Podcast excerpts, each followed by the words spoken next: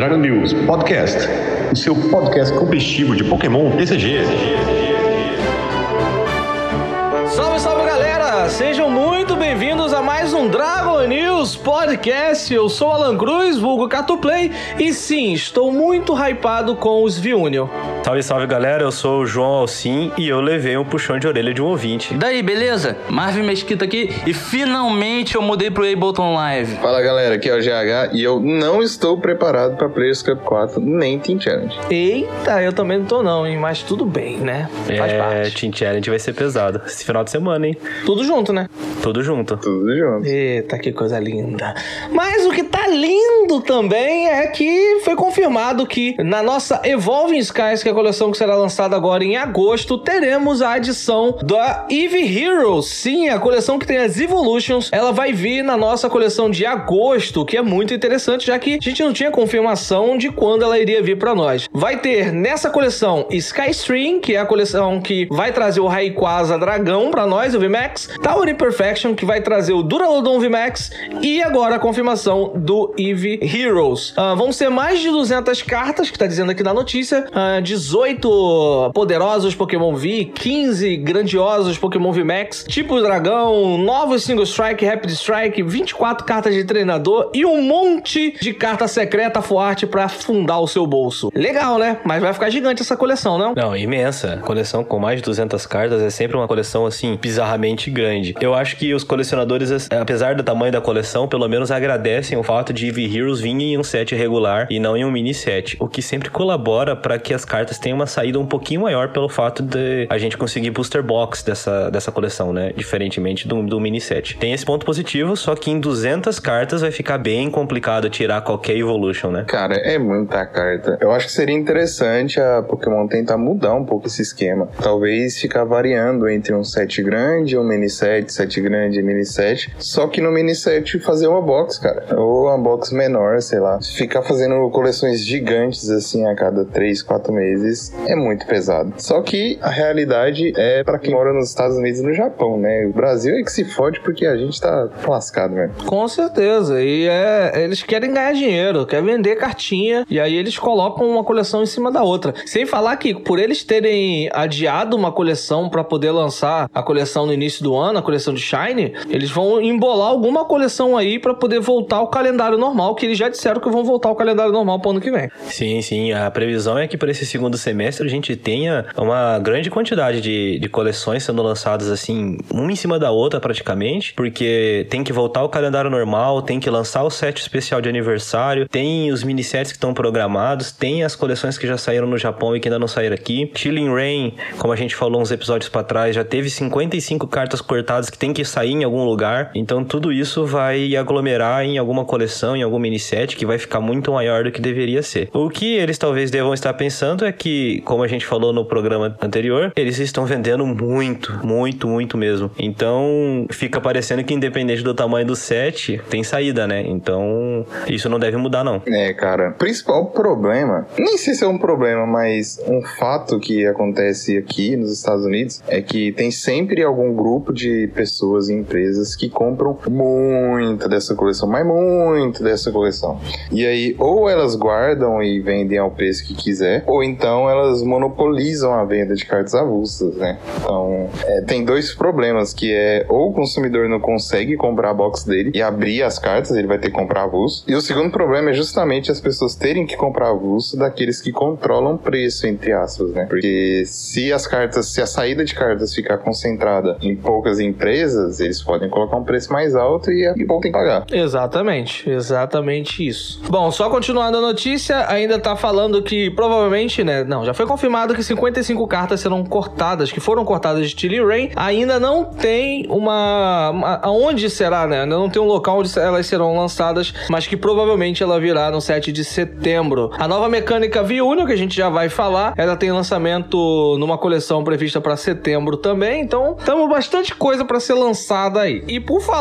em bastante coisa para ser lançada, temos spoilers de Tower Perfection e algumas também de Sky Stream. Começando aqui por Ice Kill e Lucky Pop Cycle. Uh, uh, o Ice Kill aqui, cara, sinceramente, eu acho que é meme, mas é um atacante por uma energia de água 2 incolores, causa 70 de dano durante o próximo turno, previne todo o dano desse Pokémon por ataques de Pokémon básico. Ele não vai protagonizar um deck, ele não vai segurar jogo para ninguém, porque ele tem um HP de 120 e esse efeito pode ser facilmente burlado. Então, eu acho que é uma menção honrosa aqui, na moral, essa carta, só para dizer que existe. E tem o Lucky Pop Psycho, e esse sim é o que vale a pena. Cure 20 de dano desse é, do seu Pokémon ativo, beleza? Mas joga uma moeda, se tirar a cara, retorna essa carta para sua mão. Esse eu acho bem mais interessante. Olha, o Ice Kill eu achei completamente book. Para mim não tem, não, acho que no presente momento não tem valor nenhum você colocar ele em algum baralho. E em, em relação ao Lucky Popsicle, sendo sincero, eu também acho meio book porque cura muito pouco, mesmo que você volte ali para mão, a chance de você descartar, eu, eu acho que não não compensa o pouco que ele cura pelo risco que você tem de curar apenas 20 e não mais quando ele retorna para sua mão. Acho que, infelizmente, são duas cartas que não devem ver jogo, não. É, curar 20 é muito pouco, é quase irrelevante. Pra um VMAX, cara, 20 é quase nada. Tá que tem alguns ataques que você pode sair do range do knockout se você curar 20. Mas você gastar espaço no seu deck para usar uma carta assim, é melhor um Big Charm, sei lá. Você tem dois, você liga lá e ele fica lá para sempre, até o cara ter um, ter um spread, alguma coisa assim. Eu acho que por agora não é relevante esses 20 futuramente, quem sabe, mas agora. Hum, hum, é que pelo fato de você ter possibilidade de retornar ali pra mão, esses 20 pode virar 40, 40 pode virar 60, 80, enfim. Mas pode, não quer dizer que vá ser. Continuando, temos Cryogonal, uh, que é uma carta que, por uma energia Elemental Chain, ele uh, olha as seis cartas do topo do seu deck e liga qualquer quantidade de energia básica que encontrar lá aos seus Pokémon do jeito que você quiser, então embaralhe o seu deck. Um acelerador de energia aí, né? Mas temos outras acelerações de energia no formato que podem ser pouco mais eficientes, né, GH? Ah, com certeza, com certeza. Só de cabeça aqui, a gente tem várias acelerações, mas são específicas. Por exemplo, aceleração para deck de água, aceleração para deck elétrico, que é o Bolton, a Melanie. Mas com tantas opções, eu acho que compensa mais focar nesses decks que tem uma aceleração boa. Não sei se essa carta pode ser tão jogada. É, assim. Eu concordo completamente, viu? É, é uma carta carta que quando você olha o, o, efeito do ataque, ele soa um pouco interessante, mas diante do que a gente tem dentro do, do formato, como ele está se desenhando, o tipo água propriamente dito tem algumas acelerações muito mais eficientes, se você for parar pra pensar, né? Tem o Frosmoth para ligar em outros Pokémon de água no seu banco, tem a Melanie, e então, apesar desse, desse Cryogonal ele poder ligar em outros tipos de Pokémon, eu acho que ele não seria tão, tão funcional assim para justificar adição dele no baralho. Sem contar que você não pretende usar um ataque como esse no seu late game, né? Então, talvez ele fique um pouco sobrando ali no baralho. Com certeza. E um que talvez não vai ficar sobrando aqui é o Pumpkaboo. Eu gostei dessa carta, hein? Pumpkaboo, ele vem na Tower Imperfection e ele é um Pokémon de 60 de HP que tem uma habilidade chamada Pumpkin Hole. Quando você joga esse Pokémon da sua mão para o seu banco durante o seu turno, você pode usar essa habilidade. Descarte qualquer estádio em jogo. É uma habilidade muito similar ao Mar Shadow que a gente tem hoje, só que temos umas diferenças. O Shadow, ele usa habilidade quando ele tá em campo, ele precisa estar tá em campo, mas não necessariamente quando ele entra em jogo, você pode usar quando você quiser. Ele é descartado e você descarta é, o seu, um estádio que esteja em jogo. O Pump Cabu, ele faz o mesmo efeito, porém você precisa jogar ele da sua mão para jogo para habilidade funcionar. Mas, diferente do Shadow, você pode usar a rede de recolhida para voltar ele para a mão e usar a habilidade de novo. Então ele tem outras formas de se utilizar. Vocês acham que é uma versão melhorada melhorada do Machado ou uma versão nerfada do Machado? Eu acho que o Pump Cabu tem pontos melhores e tem pontos que vão fazer ele no próximo meta ser muito interessante. O, o Marshall tinha essa vantagem de você poder colocar no banco e usar a habilidade em qualquer momento. Isso é muito bom, muito, muito bom mesmo. O negócio é que no formato que está se desenhando a partir do lançamento de Reinado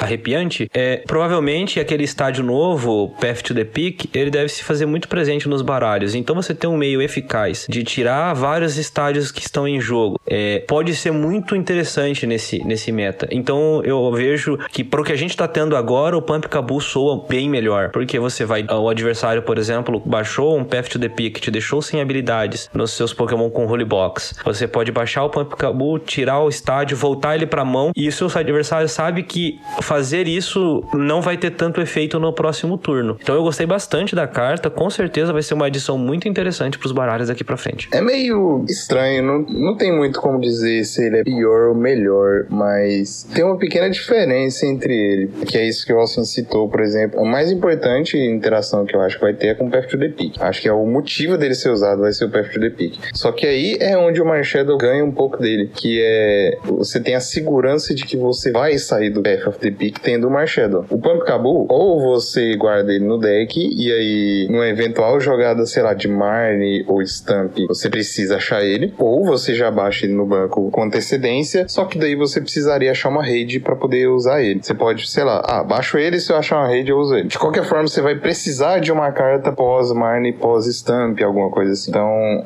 levemente pior que o Marshadow agora, no estado que o jogo tá. Então, eu acho que por isso, só por esse fato do, do Path to the Peak, tem essa pequena diferença de, de valor entre as duas cartas. Mas só de ter uma carta que pode fazer isso já é bom pro formato, independente de como ela vai ser. O, o que eu gostei bastante dessa, dessa carta é que tudo bem que isso também funciona pro Marshadow, mas desenhando até para um formato pós-rotação que já tá se avizinhando, é, o Pump Cabu vai ser um Pokémon que você vai conseguir buscar com uma bola rápida, que você vai conseguir buscar com o Fog Crystal. Então, realmente, ele tá se desenhando por um, tá, tá se desenhando no momento um meta muito legal para você ter uma carta dessa e conseguir desenvolver o seu jogo de forma funcional, né? Apesar do PF the Peak tentar tirar habilidades ou outros estádios forem te atrapalhar. Então, assim, eu gostei da carta, mas realmente fica esse ponto. eh, Tem uma coisa que ela é um pouquinho pior, tem outra coisa que ela é melhor. O Marchero tem pontos melhores, pontos piores. É difícil você especificar quem é melhor nesse caso, né? É, concordo. Assim, o GH falou sobre busca, eu acho que, tipo, eu não lembro agora se o Machado, o HP do Machado, mas você pode buscar esse Pump Cabu com bola de nível, você pode buscar com Quick Ball. É, vai ter que voltar de uma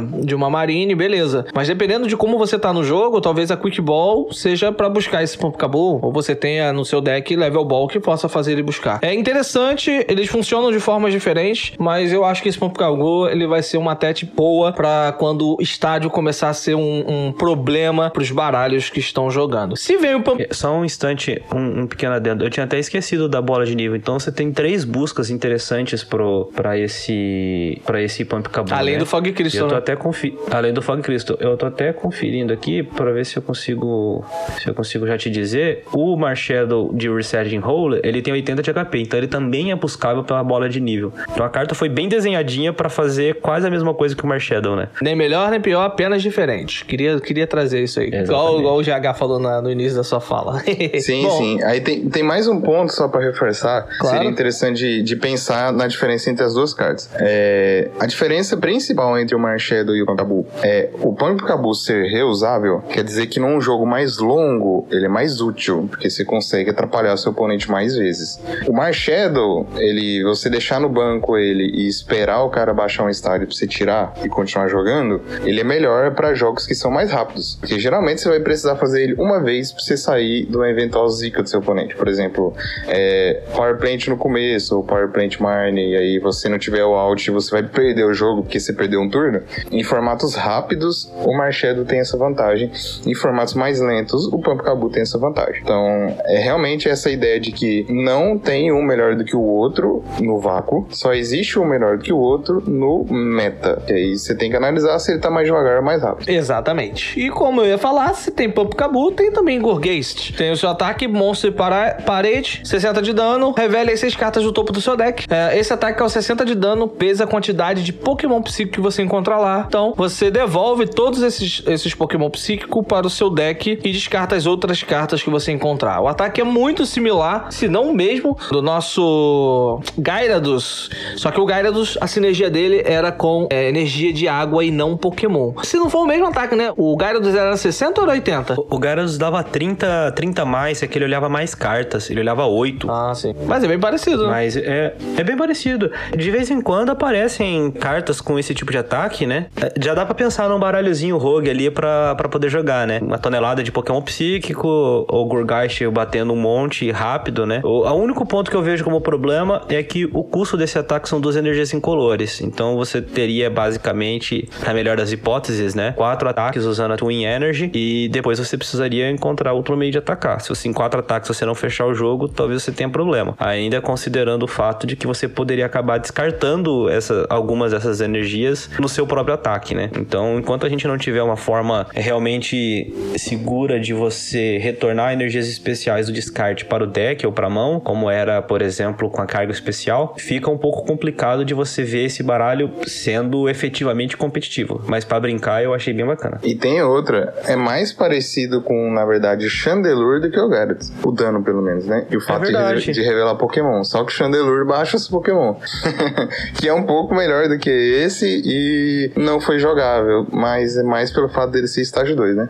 O Gorgash é estágio 1, então quem sabe. É verdade, eu tinha até esquecido de mencionar o Chandelure. Ele né? só retorna, Realmente. o Alcine, ele só retorna os Pokémon que descartar pelo efeito do ataque, né? O que já tá no descarte não volta, não, né? É, só os que você olhar. Você olha seis caras do topo, tiver lá, sei lá, dois Pokémon psíquicos, volta eles pro deck e as outras quatro você descarta. É, o ideal é falar que ele nem chega a descartar as cartas. Sim. Ele É, é olha você- e descarta é- as outras, né? Exatamente. Você olhou, pega os Pokémon psíquico, volta e descarta as demais. Entendi, entendi. Então é, é de boa. E temos um item aqui chamado Swap Cup, que ele vai jogar. Esse aqui, cara, foi feito pra jogar com Altaria Dragão, que a gente já falou no outro cast. Que você troca uma carta da sua mão por uma carta do topo do seu deck. A gente tem o Oranguru que faz esse efeito, mas esse aqui é um item que não ocupa espaço no banco. E, cara, a Altaria, ela tem uma, habilidade que permite você pegar um apoiador e colocar no topo do seu deck. E aí você colocou o apoiador no topo, usou o Swap Cup, trocou a sua carta da mão por aquele apoiador que você precisa no turno. Tadã! Tá jogando. É, Exatamente. É, o que eu achei mais sensacional é que você pode, por exemplo, você tá com a mão travada, é, você não consegue fazer muita coisa, e então você pode, por exemplo, buscar uma magnólia, colocar no topo do baralho e, e guardar uma carta que pode ser essencial para outro momento. Por exemplo, um, um Boss Orders. É, ele não é útil naquele momento, mas você sabe que adiante da partida, provavelmente ele vai te garantir a vitória, porque, né, dá um Gust Effect, puxa alguém do banco e, e vence o jogo. Mas você devolve ele pro baralho, dá uma magnólia, recupera ele e continua jogando. Então é uma carta muito, muito interessante, especialmente porque não vai te colocar no banco um Pokémon com 2 de recuo, como é o Oranguru, né? Então é um itemzinho ali, você usou e já era. Muito boa mesmo a carta. Eu ainda prefiro Oranguru por N motivos. Primeiro, por ocupar menos espaço no deck, e aí eu acho que vale o espaço no banco, se você quiser isso. Por você poder usar várias vezes a mesma carta, né? Mas cada um tem seus usos diferentes, mas no geral eu acho que o Oranguru é um pouco melhor, mas eu acho que eles vão ser usados para objetivos diferentes. Acho que vai ter decks muito específicos em que o, esse item vai ser melhor que o Oranguru. Exatamente. E mais um spoiler aqui, temos bastante pra falar aí, até entrar no nosso, no nosso assunto principal, é o Tropius. Tropius de Skystream. Ele tem, cara, ele é cópia de outras cartas que já saíram, como o Entei e como também o que a gente tem atual, que é o Kangaskhan. A diferença é o seu custo de energia, mas os ataques são o mesmo. Que é o primeiro ataque, 30 de dano, e se algum dos seus Pokémon tiver sido nocauteado, você aumenta o dano em 90. Então você causa 120 de dano. Tá lá, o seu oponente atacou, nocauteou seu Pokémon. No seu turno, você aumenta o dano do Tropius em 90, vai a 120. O próprio Kangaskhan já faz isso por duas energias incolores. Aqui é uma de planta e uma incolor. Então, cara, é uma cópia direta do desse Kangaskhan. E tínhamos, tínhamos um que se eu não me engano era de XY, não lembro se era só ou XY, mas eu acho que era só Elu mesmo, que também tinha mesmo ataque. E o segundo ataque, 100 de dano, por duas energias de grama e uma incolor. O Kangaskhan também tem o mesmo ataque por três energias, só que três incolores. E o Entei também tem por três ataques, é, três energias. Então, tipo, eles repetiram, eles reprintaram os efeitos em uma carta diferente. E só. Só uma, um adendo, esse Entei ainda tá no formato, ele é de Cosmic Eclipse. Ah, é? Eu confundi então. É, ele foi promo de pré-release em Cosmic Eclipse. é, verdade. é uma carta muito interessante. E, assim, óbvio que o, o Kangaskhan, ele soa um pouco melhor, porque você liga uma energia dupla ali, já tá batendo, né? Mas é, é, é bem compreensível o motivo pelo qual o custo desse é, Rally Back, que é o ataque do Tropius, ficou em uma energia de planta uma incolor. Afinal, se fosse uma dupla, você conseguiria bater diretamente numa fraqueza. Por exemplo, dando 240 por uma dupla, né? É, ficaria um pouco desequilibrado, talvez. Eu gostei da carta, ela pode funcionar em baralhos que, que usam essa mecânica de aceleração de grama, como Rillaboom ou Sherrin, né? Um- como um atacantezinho fácil ali para momentos em que você não consegue energizar seu atacante principal, né? Mas mais do que uma cópia eu não vejo. Teve um vejo, Pokémon não. que usou esse ataque Rally Back antes do Entei, cara. que é o Shaymin, de Shiny Legends. Tem um tempinho já. Shiny, Shiny Legends, verdade. Shiny, Shiny É, eu, eu Legends. usava um deck de Zoroark Counters e que, que ia ele. Então, esse efeito ele repete em várias cartas. Só que eu acho que agora o 120 é defasado, cara. Você tem usos muito específicos pra 120 de dano. Que é você matar pokémons específicos de um prize que vai ser bom pra você. Então, só o deck de Altaria que usa um- uma carta que dá 120 de dano e é bom, porque a Altaria para o jogo de vários, vários outros atacantes. Agora, contra VMAX, não sendo Altaria, não dá, cara. É 120 é muito pouco. Ele tá, tá defasado esse dano já. Ah, é, isso com certeza.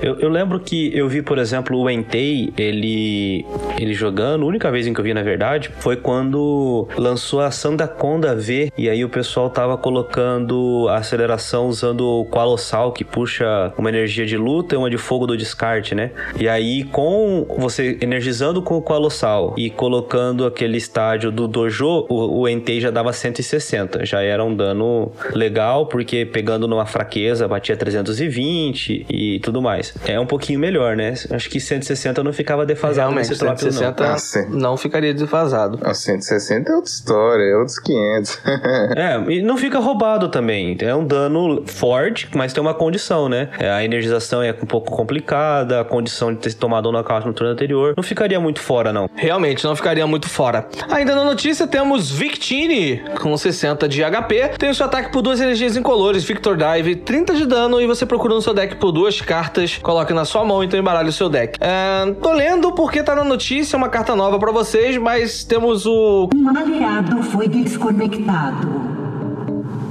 Ih. Caiu. Um Temos o-. Um Sinceramente- aliado foi desconectado. Mentira. Voltou. Caraca. Voltou. É, é, depois que você falou que era uma carta nova, que buscava duas cartas no deck, mas a gente tem o. E aí cortou, você voltou agora. E nem apareceu o corte aqui, não, tá? Não fez barulho que caiu, sim, não. pode- Não fez barulho que caiu, não. Não, mas po- pode, pode, pode repetir, porque aí depois, um, depois dá pra cortar na edição. Ah, você não, acha, né? continua, porque aí o, o Marvin achou melhor, saca? É, é porque a gente Continuar. não vai saber o que ele falou pra comentar.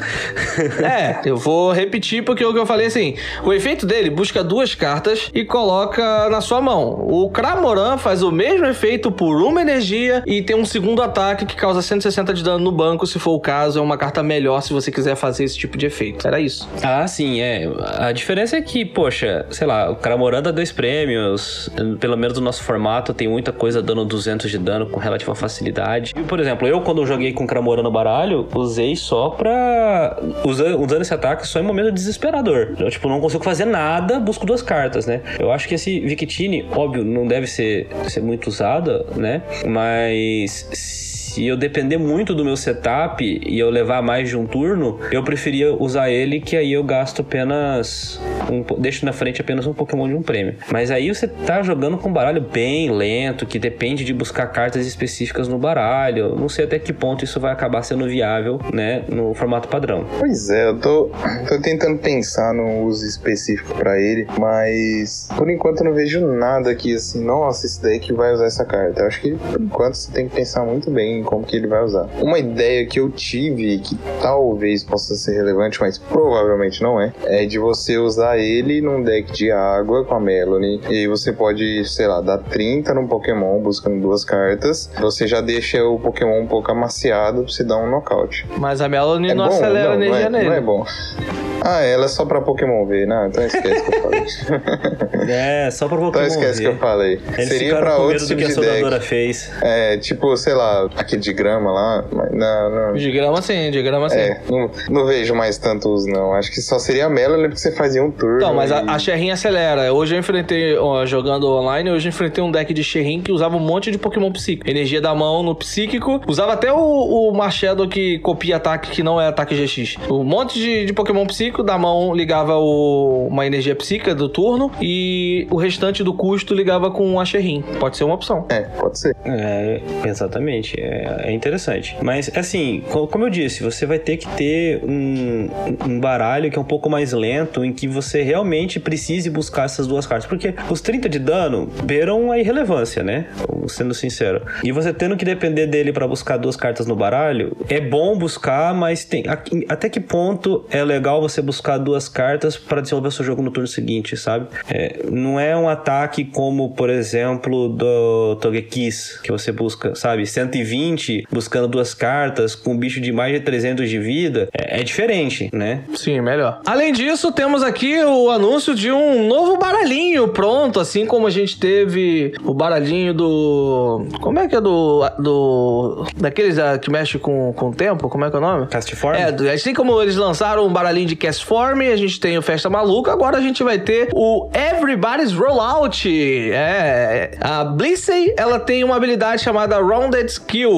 Ah, cada Pokémon em jogo seu, né, que tiver o ataque Everybody Rollout, não sofre danos de ataque do seu oponente, dos Pokémon VMAX do seu oponente. Danos de ataque, tá, galera? Então, assim, é o mesmo efeito que o Zamazenta tem de tancar VMAX, é o mesmo efeito que o Decidueye tem de tancar VMAX, né? O Altaria tem de tancar VMAX. E isso aos Pokémon que tenha esse ataque Everybody Rollout de tancar VMAX. Óbvio que a Blissey tem esse ataque, ele causa 20 de dano vezes a quantidade de Pokémon no seu banco que tenha esse ataque Everybody Rollout. Olha aí um ataque que tem abertura pra você colocar o Skyfield em jogo, hein? Eu falei, vai vir essa desgraça no futuro próximo. Mas também, Não duvido. mas também temos ah, Jigglypuff que tem o mesmo ataque, tá? Duas energias incolores ao invés de três. A Blissey bate com três incolores. O Jigglypuff bate com duas incolores. Mesmo ataque Everybody Rollout. Temos Sandshrew por duas energias incolores também faz o mesmo ataque.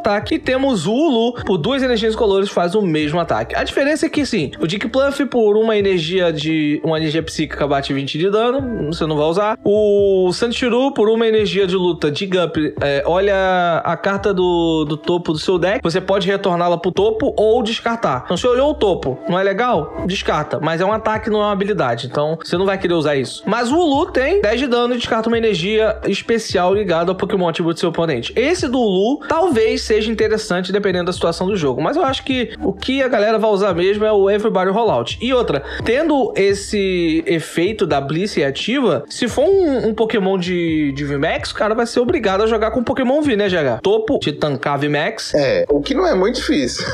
Essa é a vantagem do VMAX, é porque o V joga, porque é uma carta do mesmo tipo. Você já precisa usar no deck pra evoluir pro seu bicho. Porque hoje em dia tem vários Vs que tem danos muito bons. Então, pra um Pokémon fraco, igual Bliss 130, Jigglypuff 60, Sandshrew 60 e etc. É muito fácil você matar qualquer V seu. Não é um Zamazento da vida, que, que tem 230, tem item que resiste, tem cura e etc. Então é bem mais fácil você lidar com esse tipo de deck. Ainda é chato. Ah, eu achei bem divertidinho a ideia do baralho. Os 20 de dano, de acordo com o Pokémon no banco. O ruim é isso, ele vai limitar a 100 de dano, né? Então, também não é um dano muito alto. Você vai pegar duas fraquezas, né? Mas não é um dano muito alto. Achei que a Bliss fosse vir batendo 30 vezes, né? Porque ela já gasta uma energia a mais e tudo mais. Mas é legal, acho que é um roguezinho pra você dar aquela brincada na liguinha. E acho que se não sair mais coisa pra esse baralho aqui, não deve ter aspirações maiores do que isso. Mas deve ser bem divertido de jogar com ele. Com certeza vai ser divertido. Eu gosto desse tipo de estratégia. Eu acho que vai ser bem legal. E agora uma notícia interessante pra quem gosta de Pokémon Go. Sim, foi anunciado um tempo atrás que teríamos uma carta do Professor Willow, que é um personagem dentro do jogo Pokémon Go, que é um personagem que ele te auxilia, né? Um professor Pokémon que te auxilia na sua jornada no Pokémon Go. E agora foi confirmado seu feito. E olha, pasmem, pra zero pessoas impressionadas, ele será um pesquisa do professor. Sim, o mesmo efeito da professora Magnolia, o mesmo efeito da professora Juniper. Descarta a mão e compra sete cartas. É uma carta que vai ser distribuída no Pokémon Center lá fora. Tô vendo aqui se eu vejo a data, mas eu acho que é só mês que vem que vai começar a oferecer. E é, comprou produtos de Pokémon GO no Pokémon Center, você vai receber ele como bônus. É uma carta como bônus. Ainda não sabemos se ele virá pra nós, né? A Copag tweetou sobre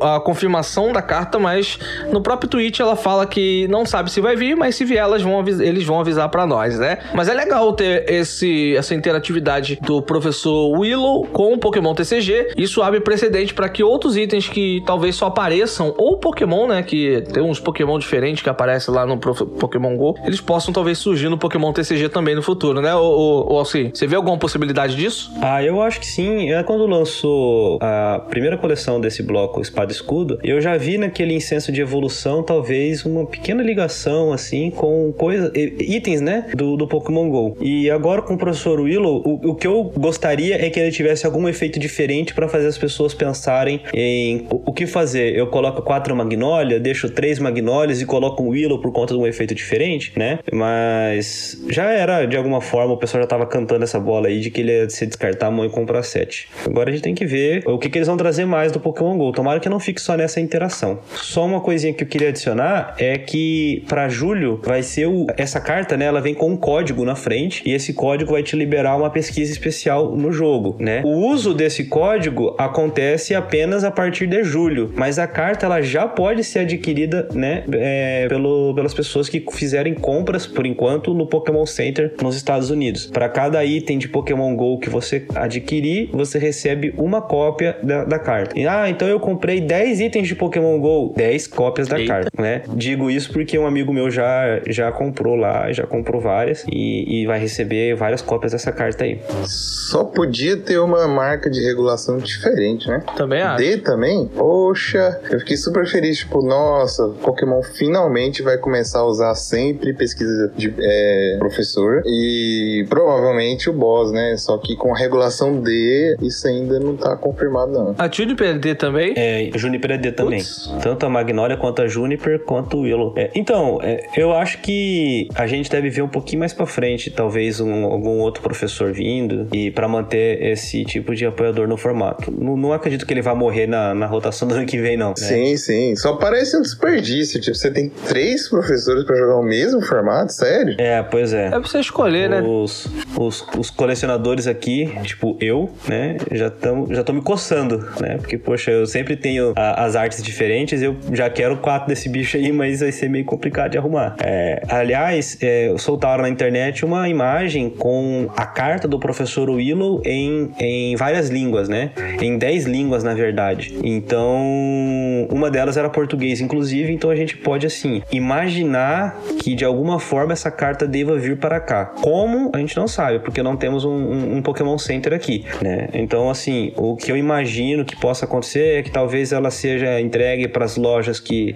estejam tocando ligas online durante a pandemia, como, como aconteceu com as promos Obrigado, ou que seja alguma ação feita com alguma loja, que alguma grande rede que vende venda Pokémon, né? Faz sentido. Então a gente vai ter que aguardar um pouquinho. Faz sentido mesmo isso daí. Agora chegamos em uma notícia muito boa que foram anunciados aqui oficialmente o que seriam as cartas V-Union. Se você acompanha o cast, a gente já falou sobre isso aqui em outros casts, que existe uma mecânica chamada V-Union, assim como também existe uma outra que é Fusion, que aí essa Fusion também já foi anunciada, que mais pra frente a gente vai saber o que que é, parece que vai ter mil e mil, mil Viv Max com essa mecânica de Fusion, então a gente, no futuro, quando a gente tiver a confirmação e saber o que que é, a gente vai trazer aqui no cast, mas temos V-Union, e a gente ficou especulando o que seria V-Union, será que seria parecido com Pokémon é, aliados, será que seria uma mecânica similar aos Legends, e, bom, quem apostou na parte do Legends acertou. A mecânica de V-Union, ela é uma, é uma mecânica que ela precisa que quatro cartas tenham uma sinergia para que ela jogue. Sim, você precisa de quatro cartas para ter para formar um Pokémon, né? Um quebra-cabeça com quatro cartas, você forma um Pokémon para que ele entre em jogo. E aí, vamos lá, eu vou explicar primeiro a mecânica e a gente vai confirmar, vai conversar sobre as cartas aqui, os efeitos, o que, que vocês acharam também. Primeiro, eu vou explicar como é que funciona para ficar mais fácil de entendimento, tá? Vou pegar o Greninja, a gente tem Greninja, Zacian e o Mewtwo é, como as primeiras cartas anunciadas. Vai vir num baralho de 60 cartas, adicionando essas cartas aí de V-Union. Vou pegar o Greninja como exemplo, que é a primeira carta da que vem. Então, na imagem que a gente tem, né? Eu sei que vocês estão só ouvindo, mas a imagem são quatro cartas diferentes. Na primeira carta, né? Da, da- na, primeira imagem, a gente tem a parte da cabeça do Greninja, a outra do braço do Greninja. Na parte de baixo temos uma perna e na outra uma outra perna. É muito parecido com o Exódia. O Exódia são cinco partes pra você montar, né? Pra quem conhece de Yu-Gi-Oh! tá ligado? O Exódia. Nesse são quatro partes pra você montar. Esse Pokémon, ele não é básico, ele não é estágio 1, ele não é estágio 2, não é V, não é, é, é V, mas é V Union, tá? Não é V Max, então ele não pode ser buscado com cartas como Incenso de Evolução, Quick Ball, é, por aí, tá? Então não, não é, ele não entra nessa nomenclatura de básico. Assim, se você comprar essa carta no seu primeiro turno e você só tiver um V Union na sua mão, você tá dando Mulligan. Ele não entra em jogo como um Pokémon básico. E como que eu coloco essa carta em jogo, Cato Play? Da seguinte forma: todas as quatro cartas precisam estar na sua pilha de descarte. Quando as quatro cartas estiverem na pilha de descarte, você pode colocar ela automaticamente no seu banco, desde que exista um espaço no banco para isso. Ela ocupa um espaço no banco e cada cartinha dessa, são quatro, tem um ataque, uma habilidade, um efeito, tem uma, é, tem uma, uma condição ali para ela funcionar dentro do jogo. E deixa eu ver se eu esqueci mais alguma coisa para falar sobre essa cartinha. E se uma das partes sair no prêmio, cair no prêmio, já era, amigão. Você só vai conseguir colocar ela em jogo se você comprar ela dos prêmios e descartar ela para assim conseguir colocar todas as quatro partes em jogo. Então, já que eu puxei o Greninja aqui, vou começar falando dos efeitos dele. A primeira carta do Greninja, ela tem uma, um ataque apenas chamado Union Game por uma energia incolor. Você liga duas cartas de energia de água é, de- é, da pilha de descarte nesse Pokémon. Então você tem uma aceleração de energia. Já adianto que todas as outras cartas, tanto o Zacian quanto o Mewtwo, também têm o mesmo ataque, porém é, com as suas respectivas é, tipagens. Então o Zacian liga duas energias de metal, o Mewtwo liga duas energias psíquicas. Não quer dizer que todos os V-Union vão ter esse ataque, mas esses três V-Unions iniciais anunciados, né, tem. A segunda carta tem uma habilidade chamada Probing Foot. Uma vez durante o seu turno, você olha a mão do seu oponente. Beleza. É, uma energia de água, Aqua Edge, 130 de dano. Apenas. Show. A terceira carta, que é a parte da perna, da perna direita, vamos dizer assim, né? Do, do Greninja. Ele tem uma habilidade chamada Antídoto Jutsu. Esse Pokémon não pode ser envenenado. Duas energias de água incolor, Twister Shuriken. Esse ataque causa 100 de dano a cada um dos Pokémon no banco do seu oponente. É 100 de dano de spread no banco. A última carta, que é a parte onde tem a perna e a Shuriken, um pedaço da Shuriken. Shinobi Body. É, enquanto esse Pokémon estiver em jogo, cartas de item jogadas da mão do seu oponente, é, ele previne os efeitos dessa carta causada a este Pokémon. Então,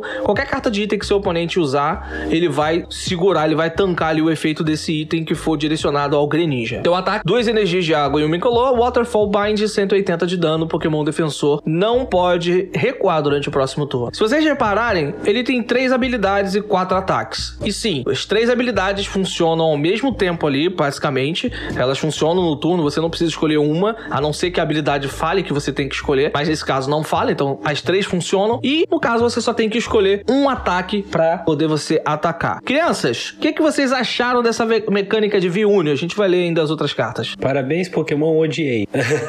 Assim, mas assim, é, falando sério, tem um outro ponto que eu queria adicionar. Cada parte, por exemplo, do Greninja, cada uma das quatro cartas que um compõe tem o mesmo nome. Certo. Então você tá sempre limitado a ter uma peça de cada no seu baralho. Você não pode ter, por exemplo, mais do que uma cópia da cabeça do, do Greninja, por exemplo. Não dá. São só quatro cartas e acabou. E depois que você, você jogou ele pro seu descarte, as quatro cartas, você trouxe ele pro campo, o seu oponente nocauteou o Greninja, você não pode trazer de volta. Sim. Ele só consegue vir uma vez pro campo. Perfeito. Mas você Entendeu? pode ter um Greninja, É. um Zacian e um Mewtwo se você quiser e tiver espaço na mesa pra isso. Você vai precisar de uma mesa de bilhar. Isso, isso. Você, você não pode, é, por exemplo, trazer o mesmo Pokémon mais de uma vez durante o seu game. O mesmo V-Union, né? Mas você pode trazer outros, né? Se o seu baralho comportar. Agora, é, eu achei uma carta assim, óbvio que dada a dificuldade de colocar em campo, né? Ela dá três prêmios, ela tem, acredito que tem a Holy Box, né? Tem. É, tem Holy Box. Três né? prêmios já é o É, Box. ela- pois e é. o, durante o seu E aí turno eu- você ter que pegar quatro diferentes, Puxar, já é um né? Roller Box também. então tem dois. É, pois é. Então, tem três prêmios, tem a Holy Box, só que aí, por exemplo, a gente volta àquela questão que a gente discutiu quando o Empoleon V foi revelado. Qual que é a utilidade dele nesse momento? Ele não para nenhuma dessas habilidades do Greninja, por exemplo,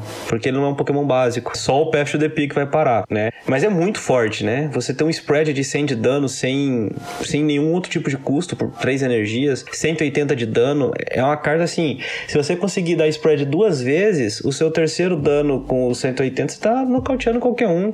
130 por uma energia só. É, Elas vieram muito fortes, muito fortes mesmo. É, o grande problema é a dificuldade de colocá-las em jogo. Mas eu não gostei, não. Então, eu não consegui nem digerir primeiro essas cartas. Tipo, eu não sei o real impacto delas. Eu não sei se elas vão ser jogadas. Ainda é meio difícil de você imaginar um meta com essas cartas jogando. Tipo, até quando realmente elas vierem, a gente testar vários decks, passar tipo um mês testando e surgir as opções viáveis para essas cartas, é difícil de você imaginar o que, que elas podem fazer, qual que é o potencial delas. É difícil de fazer, não é? Elas são muito fortes? Não são? É fácil nocautear? É fácil proteger? Até a gente ter essas respostas, como é uma mecânica nova, é, é difícil você falar se elas vão jogar de verdade ou não. Ataques bons e habilidades bons eles têm? Tem. Vai ser fácil colocar no campo? Não sei. A gente vai ver. Se for fácil colocar no campo, eles são muito fortes. Se for difícil colocar no campo, vai aparecer quatro cartas mortas no deck, mas com potencial de ter aquele boss no final do jogo, sabe? De você faz ele, no final do jogo você energiza ele rápido e aí ele tem um impacto grande na partida. No geral, é legal que a Pokémon tenha implementado a mecânica nova, mas eu também particularmente não gostei dessa mecânica por alguns motivos, tipo precisar de quatro cartas, você vai usar uma cópia de cada no deck, então naturalmente seu deck vai ficar mais inconsistente, normal. Uma pra usar,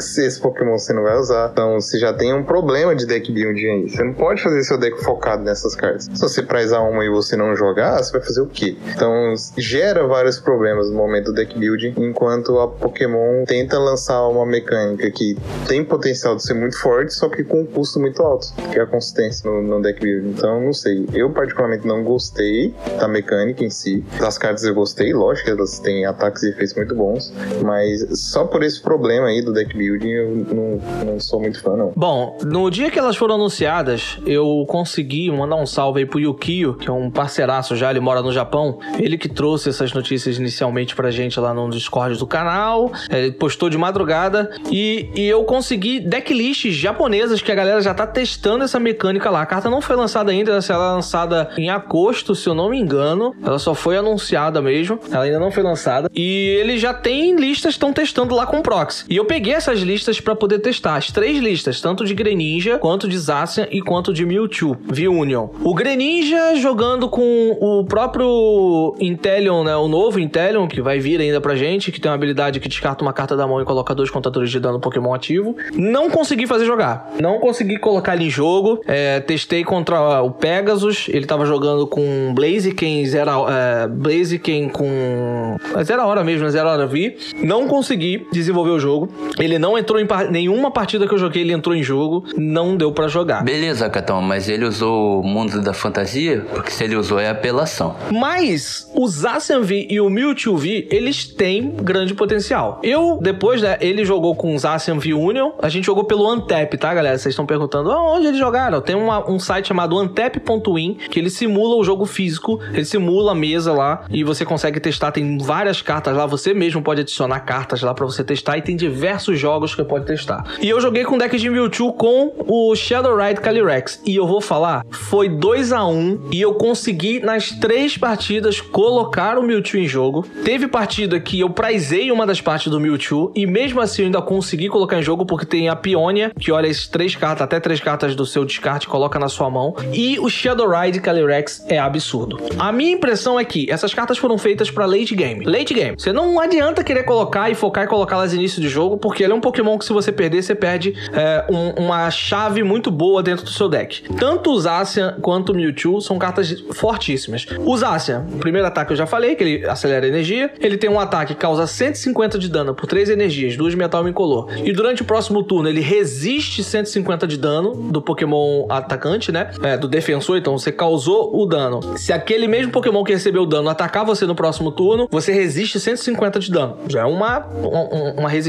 top. Ele tem outro ataque que causa 200 de dano pelo mesmo custo. E tem um último ataque por uma energia a mais de metal. Ele causa 340 de dano e descarta 3 energias desse Pokémon. É pra late game, pra final de jogo, pra você preservar as suas cartas de é, disco de metal pra acelerar a energia nele. Ele é um Pokémon que entra num baralho, obviamente, de Zacian Turbo com Zamazenta pra dar aquela protegida em Pokémon VMAX, ele vai entrar no final do jogo. Então, assim, jogou legal ali, tá? Só a estrutura da, da lista que tava mais ou menos, faltando um pouquinho de draw power, é, de, no caso de Crobat ou DNN, que ainda tá no- na pré-rotação, que não funcionou legal. Mas o Mewtwo com Shadow Ride Calyrex, cara, o Mewtwo tem um ataque que acelera energia, outro, duas energias psíquicas e um Incolor que facilmente você consegue acelerar depois de você ter dois ou três Shadow Ride em jogo, cura 200 de dano desse Pokémon. Ele já cura duzentão dele. Outro ataque, coloque 16 contadores de dano nos Pokémons do seu oponente do jeito que você quiser. Roubado, roubado. Dedenne que tá no banco moscando ali já morreu. Mesmo custo de ataque. E por uma energia psíquica a mais, Photon Barrier previne todos os efeitos de ataque, exceto dano, causados a esse Pokémon. Então, mano, ele sofre dano, mas efeito de ataque ele não sofre nenhum. E o dano dele causa 300 por uma energia a mais, que são 3 psíquicos e um incolor. Eu vejo muito potencial. Por isso que eu falei logo na abertura que eu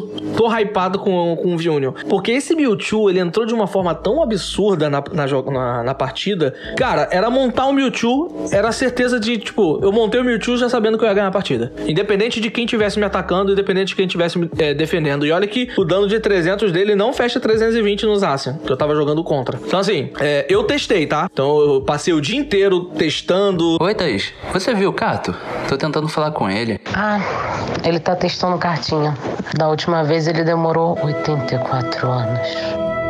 É, testando estratégia, mexendo, eu vi que tem potencial de jogo, porque eu testei muito. Mas a gente ainda precisa ter essas cartas e ter outras cartas que vão ser lançadas juntos pra gente ter como opinar de uma forma melhor. Mas o teste que eu fiz atual, sem ser pós-rotação, rodou filé, filé, filé. Maravilhoso. E pra ajudar a descartar cartas do seu deck, temos a professora Burnett, que ela descarta duas cartas do seu deck, é, pega duas cartas do seu deck lá e descarta, e então embaralha o seu deck. Muito parecido com o efeito é, do compressor de batalha, o Battle Compressor, mas apenas para duas cartas, sendo um uma apoiador. Crianças, é, acabei de dar uma palestra, agora gostaria de saber a opinião de vocês do Mewtwo e do, do Zacian. Me vejo obrigado a concordar com palestrinha.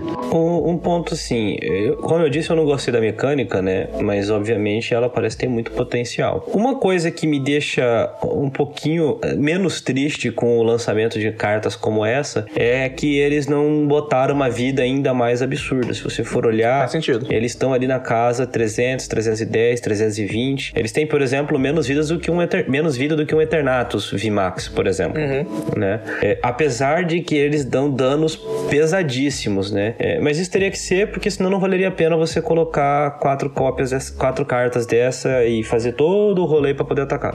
Então assim, é, o o Zacian eu achei muito forte, absurdo, talvez um dos melhores dos três, talvez o melhor dos três, né? Porque ele tem um ataque por quatro energias de metal, que não é uma coisa assim tão difícil de você fazer. Você dá 340, então, tipo, tudo bem que você vai descartar três energias, mas você vai nocautear com certeza um VMAX, né? E o Mewtwo V-Union, eu não sei nem o que dizer, porque é 300 e sem drawback, né? Então é 300, e se você não tomar um nocaute, você dá 300. Se você vê que tá no range, você cura 200 sem drawback, entendeu? Então, assim, são cartas realmente muito, muito potentes, que têm muito potencial. É, é, a gente agora tem que aguardar para ver o que vai sair com elas, para ver se elas vão ficar só nesse potencial ou se elas vão realizar mesmo. É isso aí que vocês falaram. O Cato já resumiu bem os ataques e habilidades. Eu acho muito fortes, igual eu falei. Os ataques e habilidades são muito bons, mas muito bons mesmo. É, vão jogar? Provavelmente vão. Se eles não jogarem agora, a Pokémon lança a carta pra jogar. Isso aí é, é 99% de certeza que essas cartas vão jogar. É, isso é. Só não gosto da mecânica na questão do deck building que falei, que aí deixa as coisas muito esquisitas. Eu prefiro um jogo consistente, um jogo em que você tenha mais cartas de busca, um jogo em que a variância não importe tanto no seu na- no resultado da sua partida. Quanto mais consistência tiver no jogo, é melhor, porque aí você fica mais fácil, não mais fácil, é, aumenta as chances de que as jogadas boas que o jogador faz sejam recompensadas, ao invés de você ser punido por pura sorte ou azar. Então, eu não gosto da mecânica em si por, por causa disso. Eu acho que aumenta a variância no jogo, que eu acho que já tá no limite, passando do, do aceitável a variância no jogo, no sentido de que o jogo tá rápido, então se o jogo é muito rápido, a variância é muito alta, porque se você falhar um turno, significa você ganhar ou perder o jogo. Então você adicionar mais uma mecânica dessa, em que o jogo já tem uma variância grande é uma coisa que eu não gosto. Então, eu reprovo a mecânica no, no do jeito que ela foi implementada no, no ambiente atual do Pokémon. Tomara que daqui, por exemplo, pós-rotação pra frente, a Pokémon decida melhorar um pouco o jogo na questão de, de variância, consistência de cartas e etc. No vácuo, elas são absurdamente fortes. E, e é isso. Talvez. E é justamente por isso que eles fizeram essas cartas fortes. Porque eles sabem que é difícil de, de montar eles. Eles sabem que tem a questão da variância agindo. Então, eles meio que no design das cartas usam essa desculpa de que, ah, ele é difícil de montar, então a gente pode fazer ele mais forte. Então, essa é a desculpa deles para fazer uma carta mais forte. E é por isso que, às vezes, eles lançam estágios 2 que são fortes, mas são estágio 2. E aí entra de novo a questão da variância. O jogo é rápido, você não consegue montar. E aí seu deck tem que ser focado naquilo. E, e às vezes você não vai conseguir achar na hora que você precisa e perder o jogo. Mas essa carta tá tipo em outro patamar de forte. Tá tipo um patamar absurdo. Então você lançar cartas absurdas com uma variância grande no jogo é uma coisa que eu acho que não é saudável. Vamos ver como é que vai ser. Só pra concluir, das três, o Mewtwo é o que mais tem potencial pra jogar, porque o Shadowride Calyrex, ele dá uma consistência que é absurda e ele vai dar pra qualquer deck. É absurda a consistência que ele dá. Aceleração de energia, poder de, de, de compra, de tudo. É muito forte e eu só acho que só consegui jogar bem porque ele possibilitou que eu conseguisse jogar bem. Por causa do Shadowride Calyrex. Eu consegui causar 380 de dano com o Shadowride Calyrex, botando 11 energias em jogo e batendo para finalizar a partida com o Shadowride Calyrex. Então, tipo, era muito forte de jogar com ele. Continuando aqui, então, vamos pro assunto principal de hoje. É, que são a, a, o anúncio da coleção. A gente vai meio que fazer um, um, Seria uma análise de coleção, mas a gente achou legal trazer para vocês as melhores, os, os melhores baralhos que vão surgir, cartas que vão adicionar em baralhos atuais e algumas menções honrosas. Vamos começar pelo baralho, então, de Ice Ride Calyrex. Uh, GH, fala para mim aí um pouco sobre esse deck e as suas é, expectativas. O que, que, você acha desse deck? Então, o Ice Ride Calyrex tem alguns jeitos diferentes de jogar, mas a premissa dele é o seguinte: ele é um Pokémon que bate 250. Então ele bate 10 mais 120. 120, isso aí. É 10 mais 120 para cada energia de água que descarta. E ele pode descartar até duas energias de água. Então ele tem o, o teto de 250. Por que, que eu acho que ele tem muito potencial agora? As pessoas talvez não estejam focando tanto nele. Porque a gente vê que tem muitos tag teams jogando. E os tag teams eles têm 270, 280. Do 250 pro 270 e 280 é um pulo. Você consegue fácil chegar nesse dano. Você pode usar Zigzagon, você pode usar o Intelion novo que vai lançar também que pinga dano. Tem o Intelion Baby que pinga dano, e tem o Intelion G, o V Max que vai pingar dano também. Você tem várias opções. Você tem a faixa da é, a faixinha que dá mais 10 de dano. Então, com vários modificadores de dano que existem atualmente que vão lançar, é muito fácil de você chegar no 270, 280 com um esforço mínimo. São duas energias de água. Você tem Melanie, você tem Frosmoth. Então, esse é a premissa dele. É fechar o dano em Tag Team mais fácil do que vários outros pokémons. Vários pokémons dão dois hits. Ele é um que tem potencial de dar um hit só com um esforço mínimo. Então essa é a premissa dele. A segunda premissa é que ele tem muito suporte de água bom. Na verdade, o arquétipo todo de água tava esperando um atacante bom de água. O Interior VMAX é bom, o atual, que dá 160, pinga 30, etc. É, mas ele muitas vezes não era suficiente.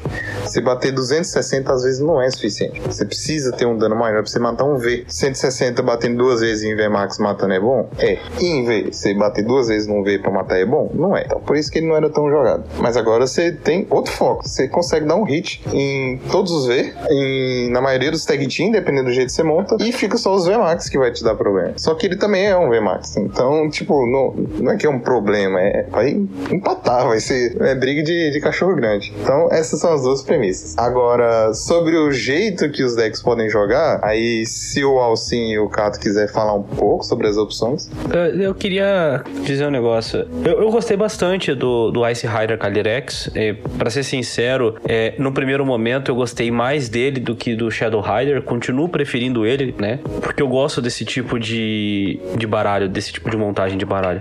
O, uma coisa que talvez você, é, você não comentou, acabou não comentando, foi que ele também tem um primeiro ataque bastante interessante. Nossa, né? muito bom mesmo. Muito bom. muito bom. Ele dá 10 mais 30 para cada um dos Pokémon no banco do oponente. Então, a, às vezes, o 250 ou ou, não é, é demais, né? O 130 que você daria descartando uma energia só não é o suficiente, mas você pode dar, por exemplo, 160 por duas incolores. Eu acho bem legal isso aí. Então, assim, eu acho que veio uma carta bastante completa, ela tem muita possibilidade de jogo, então, como, até como a gente comentou no, no podcast anterior, com a participação do Gustavo Ada, você pode montar ele na Melanie, você pode montar ele com Frostmoth no banco e dando switch, você pode usar, por exemplo, a Frostless, né, que você vai abaixar, evoluir e jogar e ligar uma energia. Então, tem inúmeras possibilidades para fazer esse baralho funcionar. Tem um bônus até que a gente também comentou de que ele usa uma mecânica muito parecida com os decks baseados em soldadora. Então, você já tem